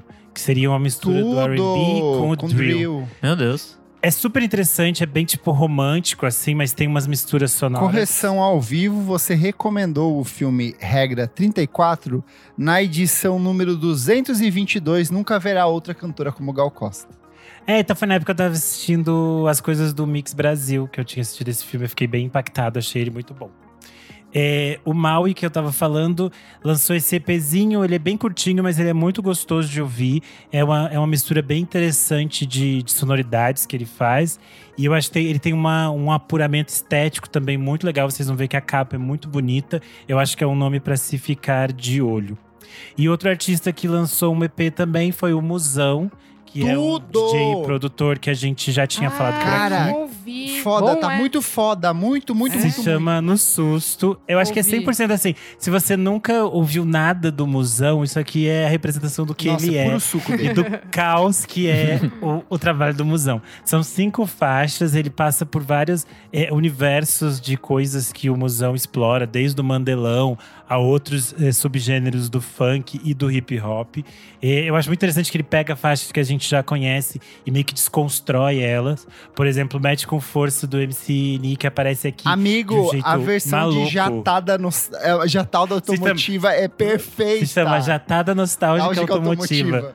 Meu Ficou um Deus negócio do assim, céu. surreal. Essa é uma É um das melhores negócio- coisas que eu vi esse ano, essa música, sabe? É, Se é puder, é. Ouçam no volume bem alto, mas se vocês Ok. quiserem, não quiserem incomodar os vizinhos, ouçam no Não, de ouvido. Esse disco é pra você ouvir numa JBL às 7 horas da manhã do domingo. Torando. Torando. Estourando, assim, bem torando. estouradão. Ok. Enfim, senhor. chama No Susto, do Musão. É, a gente vai deixar o link aqui, porque eu não sei porque lá no Spotify não tá aparecendo na Tá capa sim, é porque dele. ele aparece como. o- Ele foi como o EP. Não, aparece como. Então, mas aparece como. Não aparece ali naqueles em Nos alta, sabe? é então porque você ele- tem que entrar no lançamento. Às vezes a pessoa fica com preguiça, acha, o Renan inventou isso aqui. Mas está lá, a gente vai deixar o link aqui, vocês explicam e ouvem. Perfeito. Nossa, Enfim, muito bom. é ó, isso, de verdade, é um dos grandes discos desse ano já, de janeiro aqui, ó. Já? Eu fiquei muito surpresa, é muito assim. bom, é muita é surreal loucura. de bom. Parece aqueles discão de, de.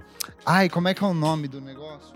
Aqueles caras tipo RP Bull, Jaylin, essas galera aí que lá fora é pura panca. cara, é muito bom, assim. Demais. Vou ouvir, boa. Ai, Kleber. Vai que tu, que vai tu, vai tu, vai tu, vai tu. Vai eu? Tá. Vamos lá, gente. Primeiro, é, single novo do nosso menino maluquinho Slow Tie. Kleber.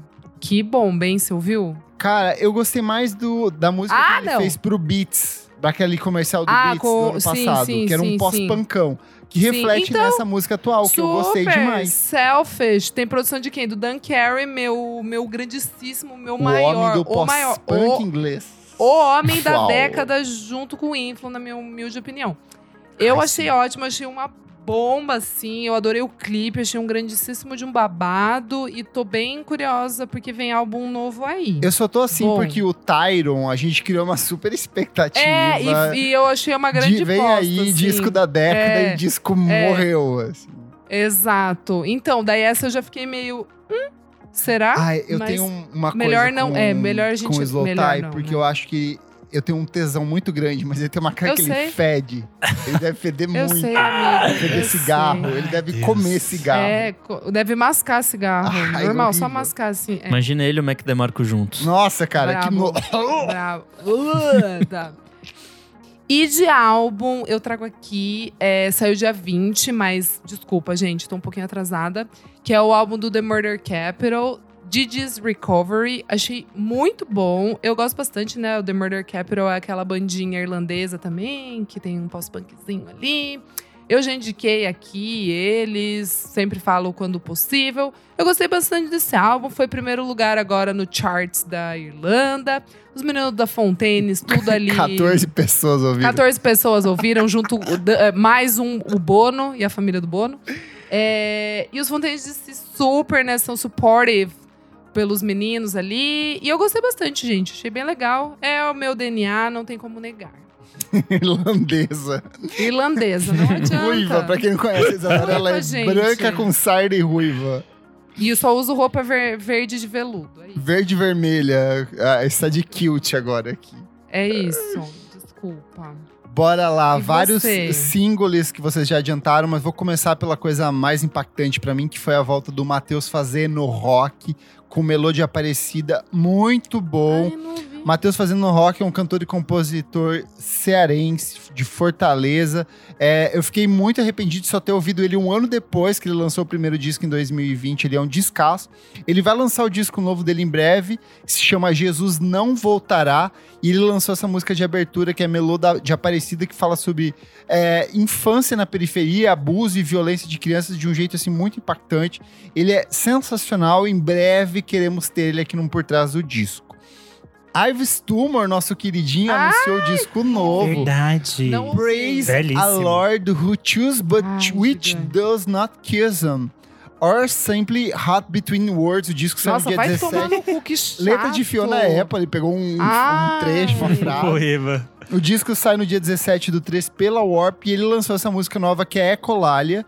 É, eu acho que ela segue bem a trilha do disco anterior, mas com uma pegada mais pop, mais voltada pra soul e R&B.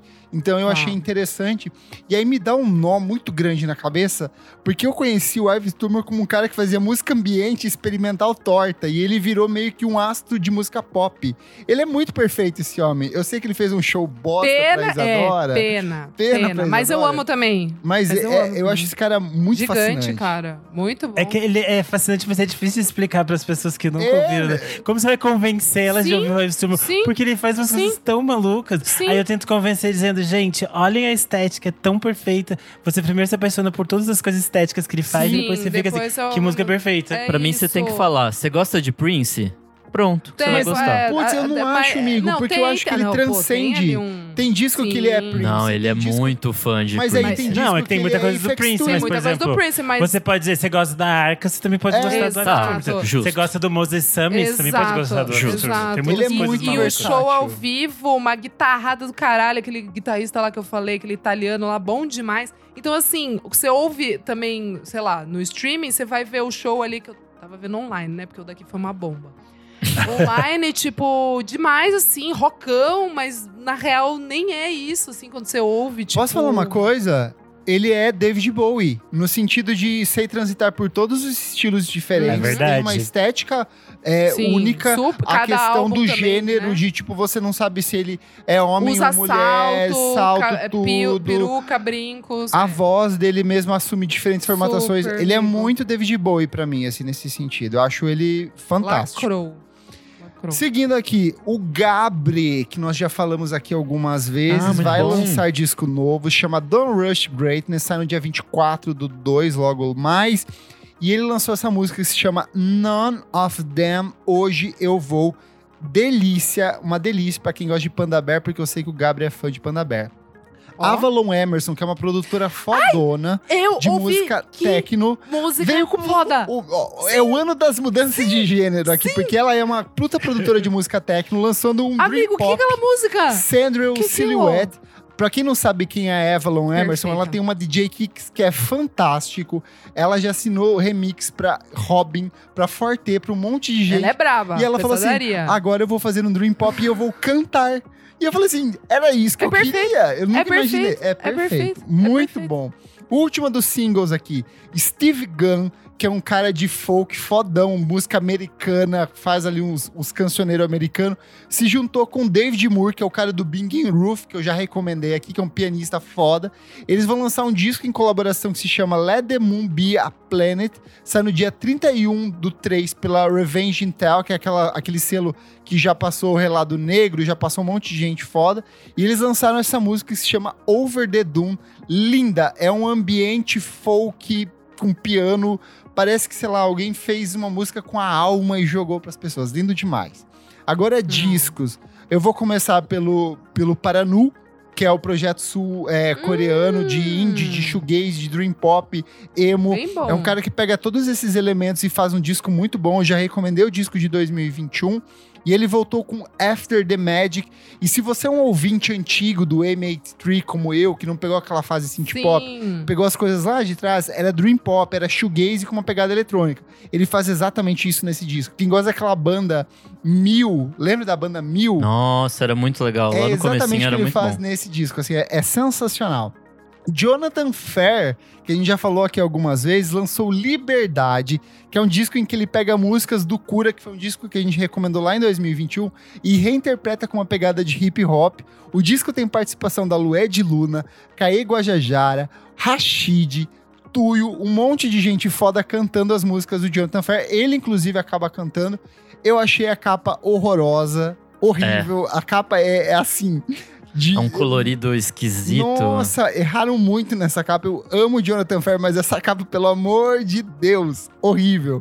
Mas o disco, eu juro pra vocês, é muito bom. A música de abertura ah, tem uma. ah, aqui, ó, o Roberto de Souza, nosso apoiador, pra ver que eu não tô sozinho falando.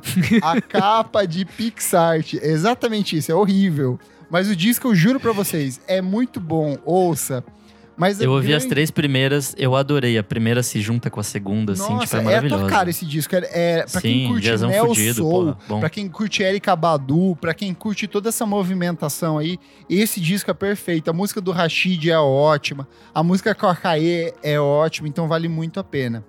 Mas o grande lançamento da semana pra mim, Tori, cantora e compositora sergipana que eu já recomendei há milhares de anos atrás e voltei a recomendar agora que ela começou a trabalhar na divulgação desse disco novo, lançou finalmente o primeiro álbum de estúdio em carreira solo, The Sese. O álbum tem produção do Ben Gil, do Domenico Lancelotti, do Bruno de Lula. Ó. É um, é um disco muito delicado, muito sensível, muito atmosférico. É um misto de MPB com Dream Pop. Tem participação da Julia Messi, da Dora Morelembal. Então, assim, é um disco. E do Bruno Berli, nosso queridíssimo Bruno Berli. Então, se você gosta de uma obra contemplativa que vai se formando na sua cabeça e que você E tem precisa umas meio letras que pesadas ali dentro. é, tem que, você tem que meio que ir juntando as pecinhas pra coisa se formar. A estética é impecável. A capa desse disco, ela figurada num cactus, é, é assim, de, de um- de um refinamento pra mim é absurdo. Então vale muito a pena.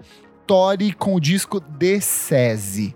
Eu adorei esse disco, mas eu só tenho uma reclamação. Ah. Que no Spotify veio, tipo, lado A, lado B separado. É porque Hum. ela ainda não lançou o disco completo. Ele é, ela lançou o lado B ano o lado A ano passado que eu recomendei, lançou o lado B agora, mas ela vai juntar tudo e a capa é a do lado A. Entendi. Desse- Mas isso é bem, bem chato. de Eu também não ouvindo. gosto. É, eu também. Eu lembro que na época que eu recomendei aqui, eu falei que eu odeio essas. Eu, eu odeio que lancem muita coisa antes Sim. do disco. Eu gosto da Mas surpresa. enfim, o disco, o disco é ótimo. O disco assim, é bom, vale a bom. pena. Fechamos o nosso bloco. Bora pro nosso terceiro e último bloco. Você precisa ouvir isso.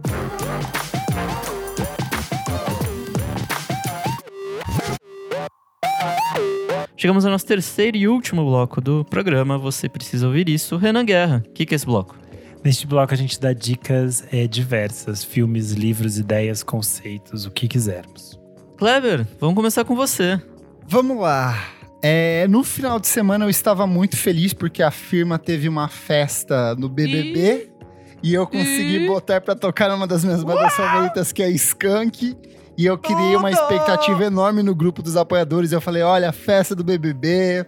A galera tava achando que, sei lá, ia algum internacional e não era. Era os Skank, foi um dos últimos shows deles. Agora eles só vão tocar pra fechar mesmo a carreira no, no Mineirão. Então eu Arrasou, fiquei muito amigo. orgulhoso de levar o. Skank pro BBB. E o, cara, Samuel Rosa, Skank é uma banda maravilhosa, eles dominaram. A galera tava falando, os, os participantes falando assim: ah, eu acho que vai vir, sei lá, Jorge Matheus, vai vir umas coisas sertanejas. E foi muito surpresa, eles foram pegos de surpresa e o Skank fez um showzão, então eu Foi estou. tudo. feliz. Eu amei. Porém, no sábado eu fiquei.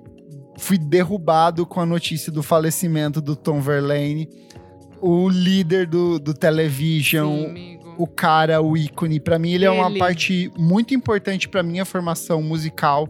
O dia que eu descobri que todas as bandas dos anos 2000 que eu gostava, The Sim. Rapture, Strokes, Interpol, Todo mundo Block basicamente Party. copiou, né? O... Cara, o Interpol tem Mark riffs Moon, que eles copiam idênticos riffs do Mark Pô, Strokes Moon. também, cara. Strokes também. O Strokes ainda joga pra aquela de, ah, a gente nem conhecia. É, que eles gostavam de Guided by Voices. É. Mas é, é um cara excepcional. Eu tive a oportunidade de ver eles no. Ainda existe o Beco 203, eu vi eles no Beco da, outra, da, última vez que eu acho que eles vieram aqui. Foi em 2013 é, ou 2014, alguma coisa assim. Falou, eu lembro que fazia pouco tempo que o Beco tinha inaugurado, assim, e foi. Enfim, o que eu queria recomendar, ouçam é, Mark Moon, ouçam Television, eu acho que é um disco excepcional. Eu acho que Mark Moon, a faixa título, é Nossa. uma das melhores coisas já feitas pela raça humana. Assim, é um disco Sim. que eu volto várias vezes. Uma das primeiras vezes que eu fui é, discotecar, eu toquei See No Evil.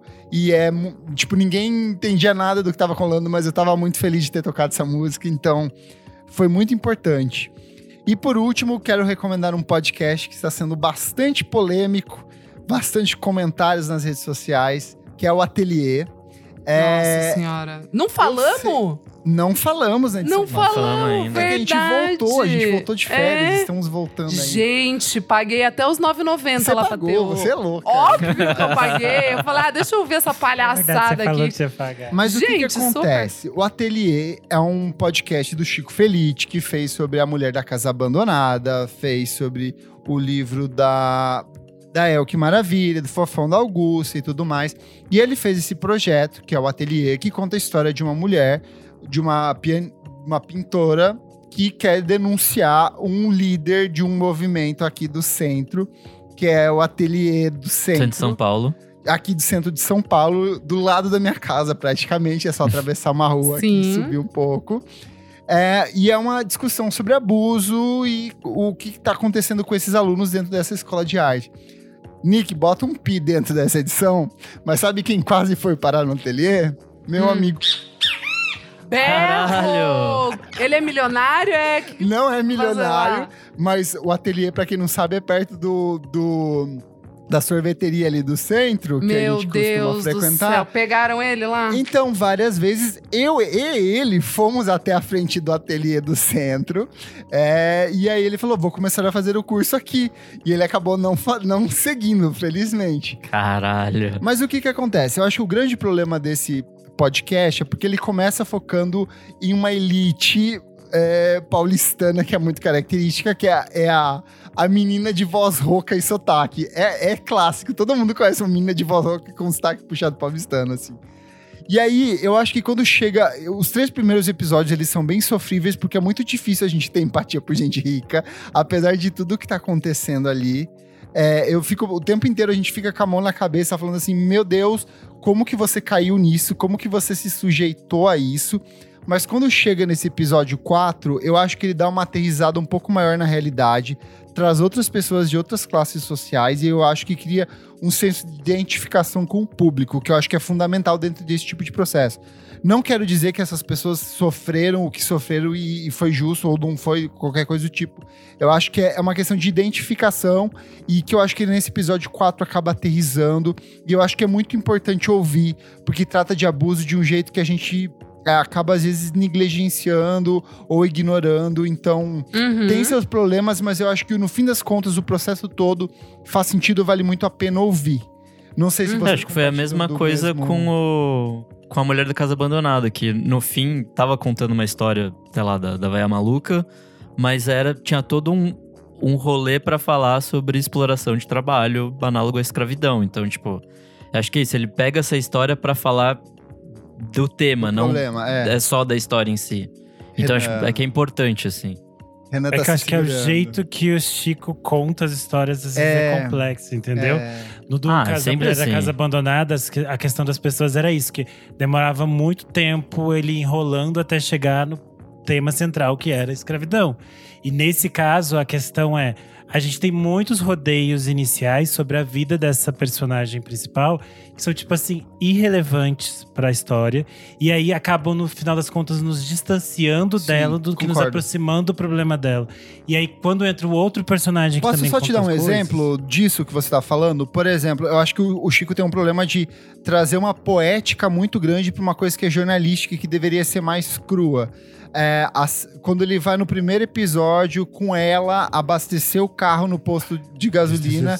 E aí ele fala assim: ah, e por um momento ela se esquece da realidade. E aí o, o frentista chama ela. Ou ele, Cara, ou ele fala, tipo, aí passamos na frente do shopping, não sei o que lá, não sei o que lá. Foda-se, pra quem tá ouvindo isso em qualquer outra cidade não faz nenhum sentido. não tem um exato. Tipo, ele se perde É tipo, muito nesses É uma meandros. tentativa de jornalismo literário que é complexa e que nem sempre fica bom. E nesse caso não ficou bom. Alguns momentos, da, em algumas coisas, o Chico acertou muito nesse tipo Sim. de linguagem. Mas eu Uhum. acho que nesse é, podcast, a linguagem me incomodou muito mais do que a história em si. E é um problema de, da forma como tá sendo contado, Sim, sabe? sim, Aí me incomodou concordo. enquanto ouvinte. Mas eu acho que a partir do episódio 4, o episódio 3 pra mim já tinha me convencido, até porque o Chico dá uma distanciada.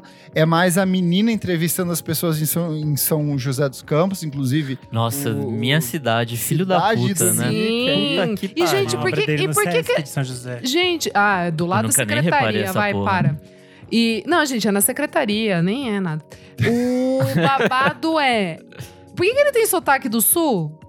Eu falei a mesma coisa. Gente, o que, que é eu isso? jurei que ele era ah, de ele é Porto. Alegre. Eu tava super esperando. Tu Ai, achas ele que eu vou é, me tu incriminar? achas, tu, acha, Tu acha, achas? tu acha que eu vou falar aqui na tua cara? Tu acha que eu Pô, sou idiota? cara, tu pensa, tu acha ele que eu parece idiota? muito de Porto Alegre. Eu Aí eu falei, ah, pelo algum- amor de Deus, São, São José, o cara. ô, é, sei lá, de Amiga, ai, obrigado, amiga, Ai, porque ai, eu Kleber, senti pelo a de mesma Deus. coisa. Não, o cara ainda ele deve ter transtorno de personalidade, porque ele acha que ele é do sul. Eu falei, nossa, que truqueiro veio do sul. Tu achas que eu, tu, que eu encomendo um X eu- aqui? É, que eu vou pegar um X coraçãozinho aqui. Não, juro por Deus, eu fiquei em choque quando eu vi que esse cara era do. sei lá, de São. São quê? Amiga, São tu acha Campos. que eu vou pedir uma glacial? Ai. Uma glacial para combinar com o É, meu X de é, coração. É. Não, eu ouvindo Deus, aqui, deu, ó, o, o simples Não de coração deu, do deu. do Havaí. Chega, chega. Eu já tô me preparando pra passar raiva com o episódio que é a. É, Que é o- com ele, a entrevista dele, né? Puta que pariu. o Chico Enfim, vai já- segurar já deu pra ver, o assim, que. É, então, Amigo, eu comprei o não, não primeiro, o desista, primeiro não mês, desista. Ah, eu Então desisti, eu tô ouvindo outros podcasts muito legais que eu vou indicar mais pra frente Ai. no episódio de hoje. Então tá bom, é isso. Essas são as minhas dicas, gente, dessa semana. É, menino Renan, qual a sua dica cinéfila da semana? Bom, eu fiquei esse final de semana inteiro assistindo as coisas da, sobre a Botkiss que saíram. Tanto a série do Netflix quanto a série do Globoplay. É, a série da Netflix se chama Todo Dia, Mesma Noite. Se eu não me engano, eu indiquei o livro da Daniela Arbex aqui em algum momento, que é o livro no qual é baseado a série. E o do Globoplay se chama Boate Kiss, a Tragédia de Santa Maria. É, conclusão. É, eu achei as duas coisas muito boas, muito bem produzidas. A série do Netflix me surpreendeu bastante. Eu, tava, eu fui com os dois Vale pés a atrás. pena como série? Eu fiquei meio. "Eh, Então, se eu vou ver. eu fiquei com os dois pés atrás porque eu pensei o- a questão de reconstituição, de como você fazer É. isso, né? É, essencialmente, o primeiro episódio só é sobre a. o a- dia da tragédia, né? O dia é a noite da tragédia. O segundo episódio já é sobre em torno das famílias. A série tem cinco episódios e ela é muito baseada mais na questão jurídica e tudo que as famílias enfrentam depois do que essencialmente Correções ao vivo aqui, você nunca recomendou o livro dela em nenhuma edição. Enfim, eu- acho que eu falei em algum momento sim, mas tudo bem. É, o, o- o- a série acaba se focando muito mais. Os episódios, os três episódios finais são muito sobre esse esse caos jurídico que se tornou. Por exemplo, uma das questões é que é, esse na cidade de Santa Maria existem polêmicas que envolvem a prefeitura, os bombeiros e o Ministério Público nas relações de liberação para a boate funcionar. E esses, esses, essas esferas nunca foram é, judicializadas dentro do processo. E aí, muitas vezes, os pais questionaram o Ministério Público. E uma das coisas que aconteceu foi que o Ministério Público processou os pais. E aí, os pais, além de enfrentarem todas as coisas que enfrentavam, ainda estavam sofrendo um processo por calúnia e difamação. E é meio que sobre isso que a série vai falar. E a série é muito mais. Ela não é tão pesada, eu acho, nessas é, dramatizações, porque eu acho que eles poderiam ter perdido a mão, seria muito fácil de perder a mão. E, é- e eu explico que seria muito fácil porque o documentário do Globoplay, os relatos e as imagens reais que eles têm são muito mais dolorosas e muito mais pesadas e muito mais violentas. Tipo, você ouvir um, um dos sobreviventes contando o que ele passou para sair de dentro da boate é muito mais doloroso. Tipo assim, a realidade é muito mais violenta do que a série. Uhum. E aí eu acho E é muito que mais é... surreal também, né? Teve Sim. o rolê do, da- das cartas psicografadas. Sim, a- Gente, aí que o- loucura. Sim. o- Ah, isso me o- dá uma raiva. O documentário do Marcelo Canelas, ele é muito mais focado nesse segundo, nessa segunda parte que não tá na série da Netflix, que é o processo judicial que aconteceu em 2021, 2022, que é um processo que foi super doloroso para as famílias e que no final das contas foi anulado. E é super complexo e ele e mais uma vez é um segundo trabalho que também tá muito focado nessa morosidade da justiça, sabe? É, são duas coisas muito complexas, muito dolorosas de se remexer. A gente teve reações muito difíceis, eu acho que não são coisas que. é, eu tô falando aqui no bloco de você precisa ouvir isso, mas você não precisa ver isso, não é necessário. Eu acho que depende de como a pessoa tá e como que ela se sente em relação a lidar com essas coisas. A gente teve algumas reações de pessoas falando: ah, isso não deveria ser feito. E a gente viu algumas notícias até que saíram de é, que alguns pais estariam processando a Netflix. É, são 242 pessoas que morreram, mais de 600 pessoas que ficaram feridas nesse, nessa tragédia.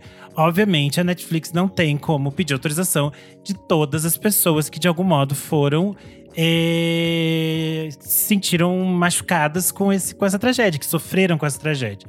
É, a Netflix tem autorização da Associação de Familiares de Vítimas e Sobreviventes da Tragédia de Santa Maria, que é uma associação específica, que é a mesma associação que autorizou a- o livro da Daniela Arbex e que autorizou o documentário da Globoplay. E são, é um grupo de pessoas e eles defendem determinadas coisas.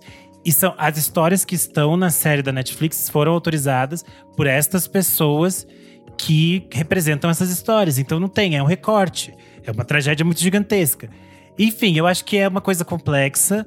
Eu, Renan, que, que sei lá, sou da região, é uma coisa que a gente sempre convive muito próximo, porque, por exemplo, meu irmão mora duas quadras da boate ali, sabe? É uma coisa que machuca a gente de uma forma muito horrível ainda.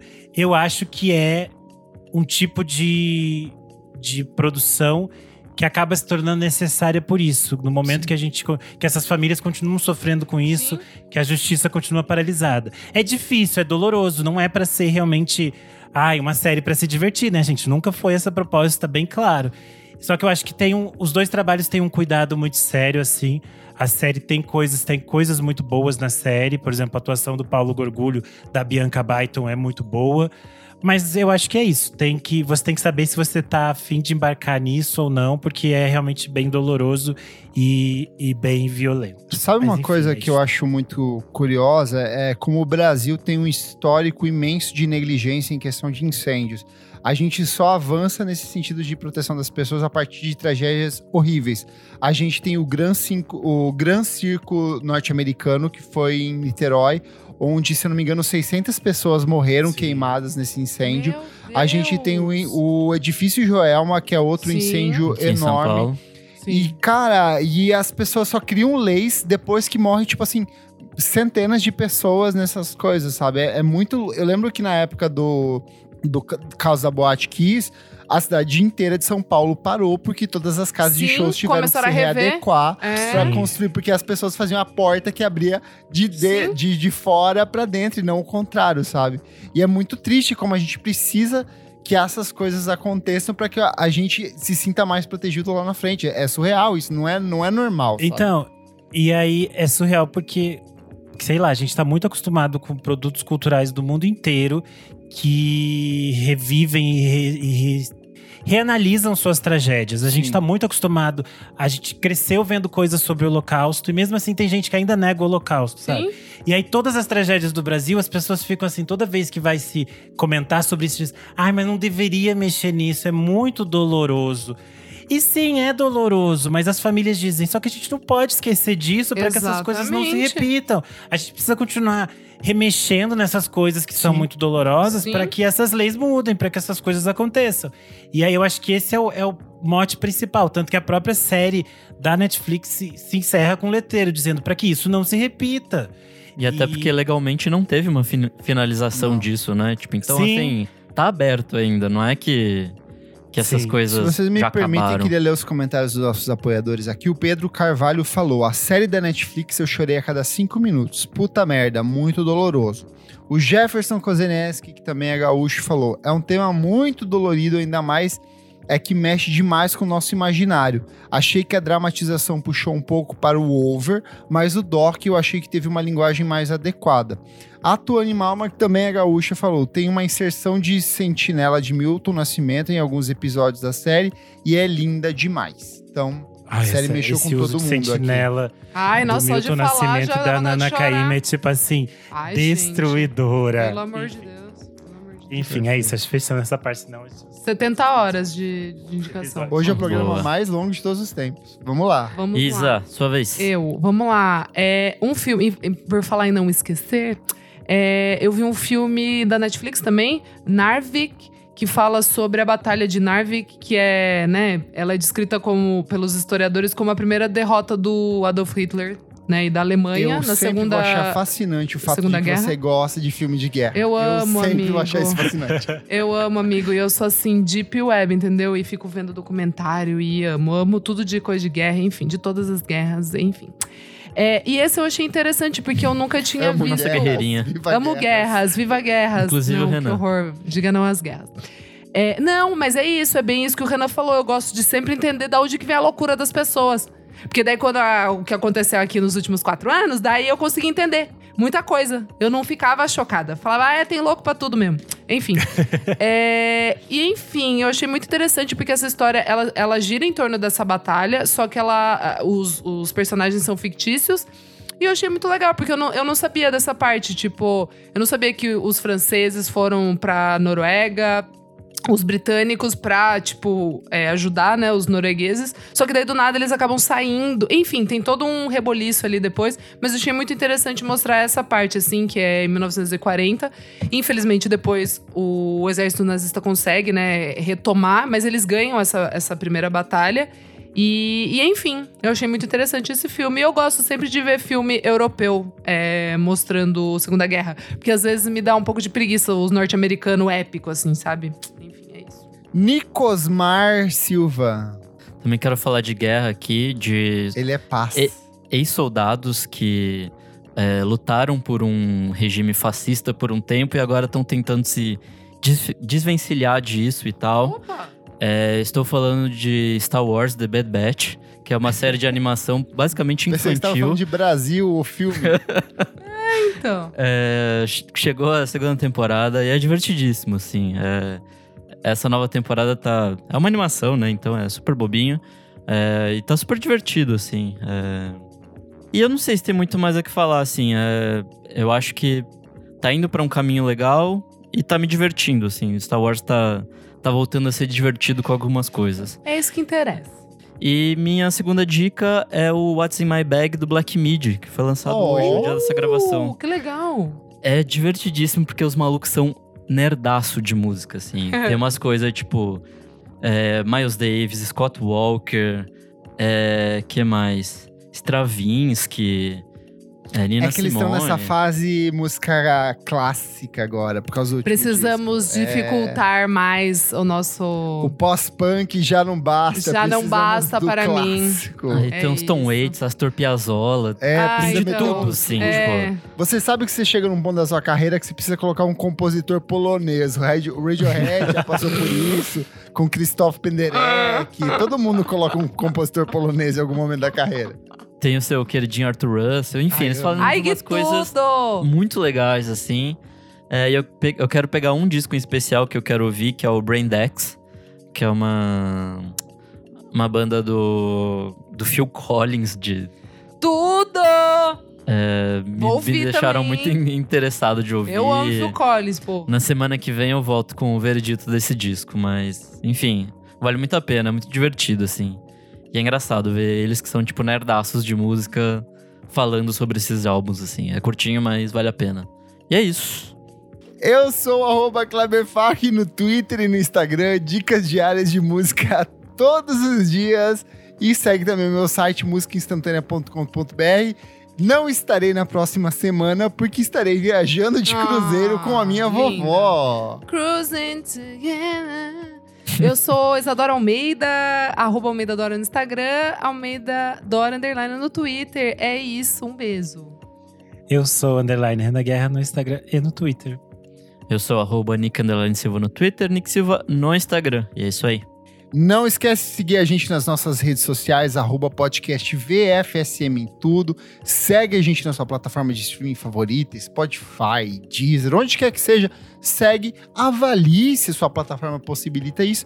E se você quiser ser uma pessoa melhor e que leva sustos ao vivo durante a gravação, como o Pedro Carvalho, como o Roberto de Souza, como o Lucas Ascensão, como o Valmor Viana, como a Tony Malman como a Maria Lua e o Matheus Ernest. Como a sua mãe, como a sua Como a sua mãe, como a É, eu sua tava tia, como o José. Sé. É. Sé apoia a gente no padrim.com.br barra podcast VFSM. Apenas cinco reaisinhos por mês você apoia o nosso podcast, tem conteúdos de sobra.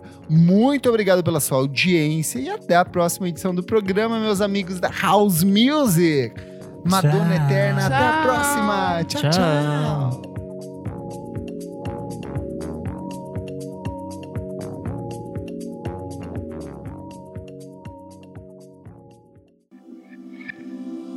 Esse podcast foi editado por Nick Silva.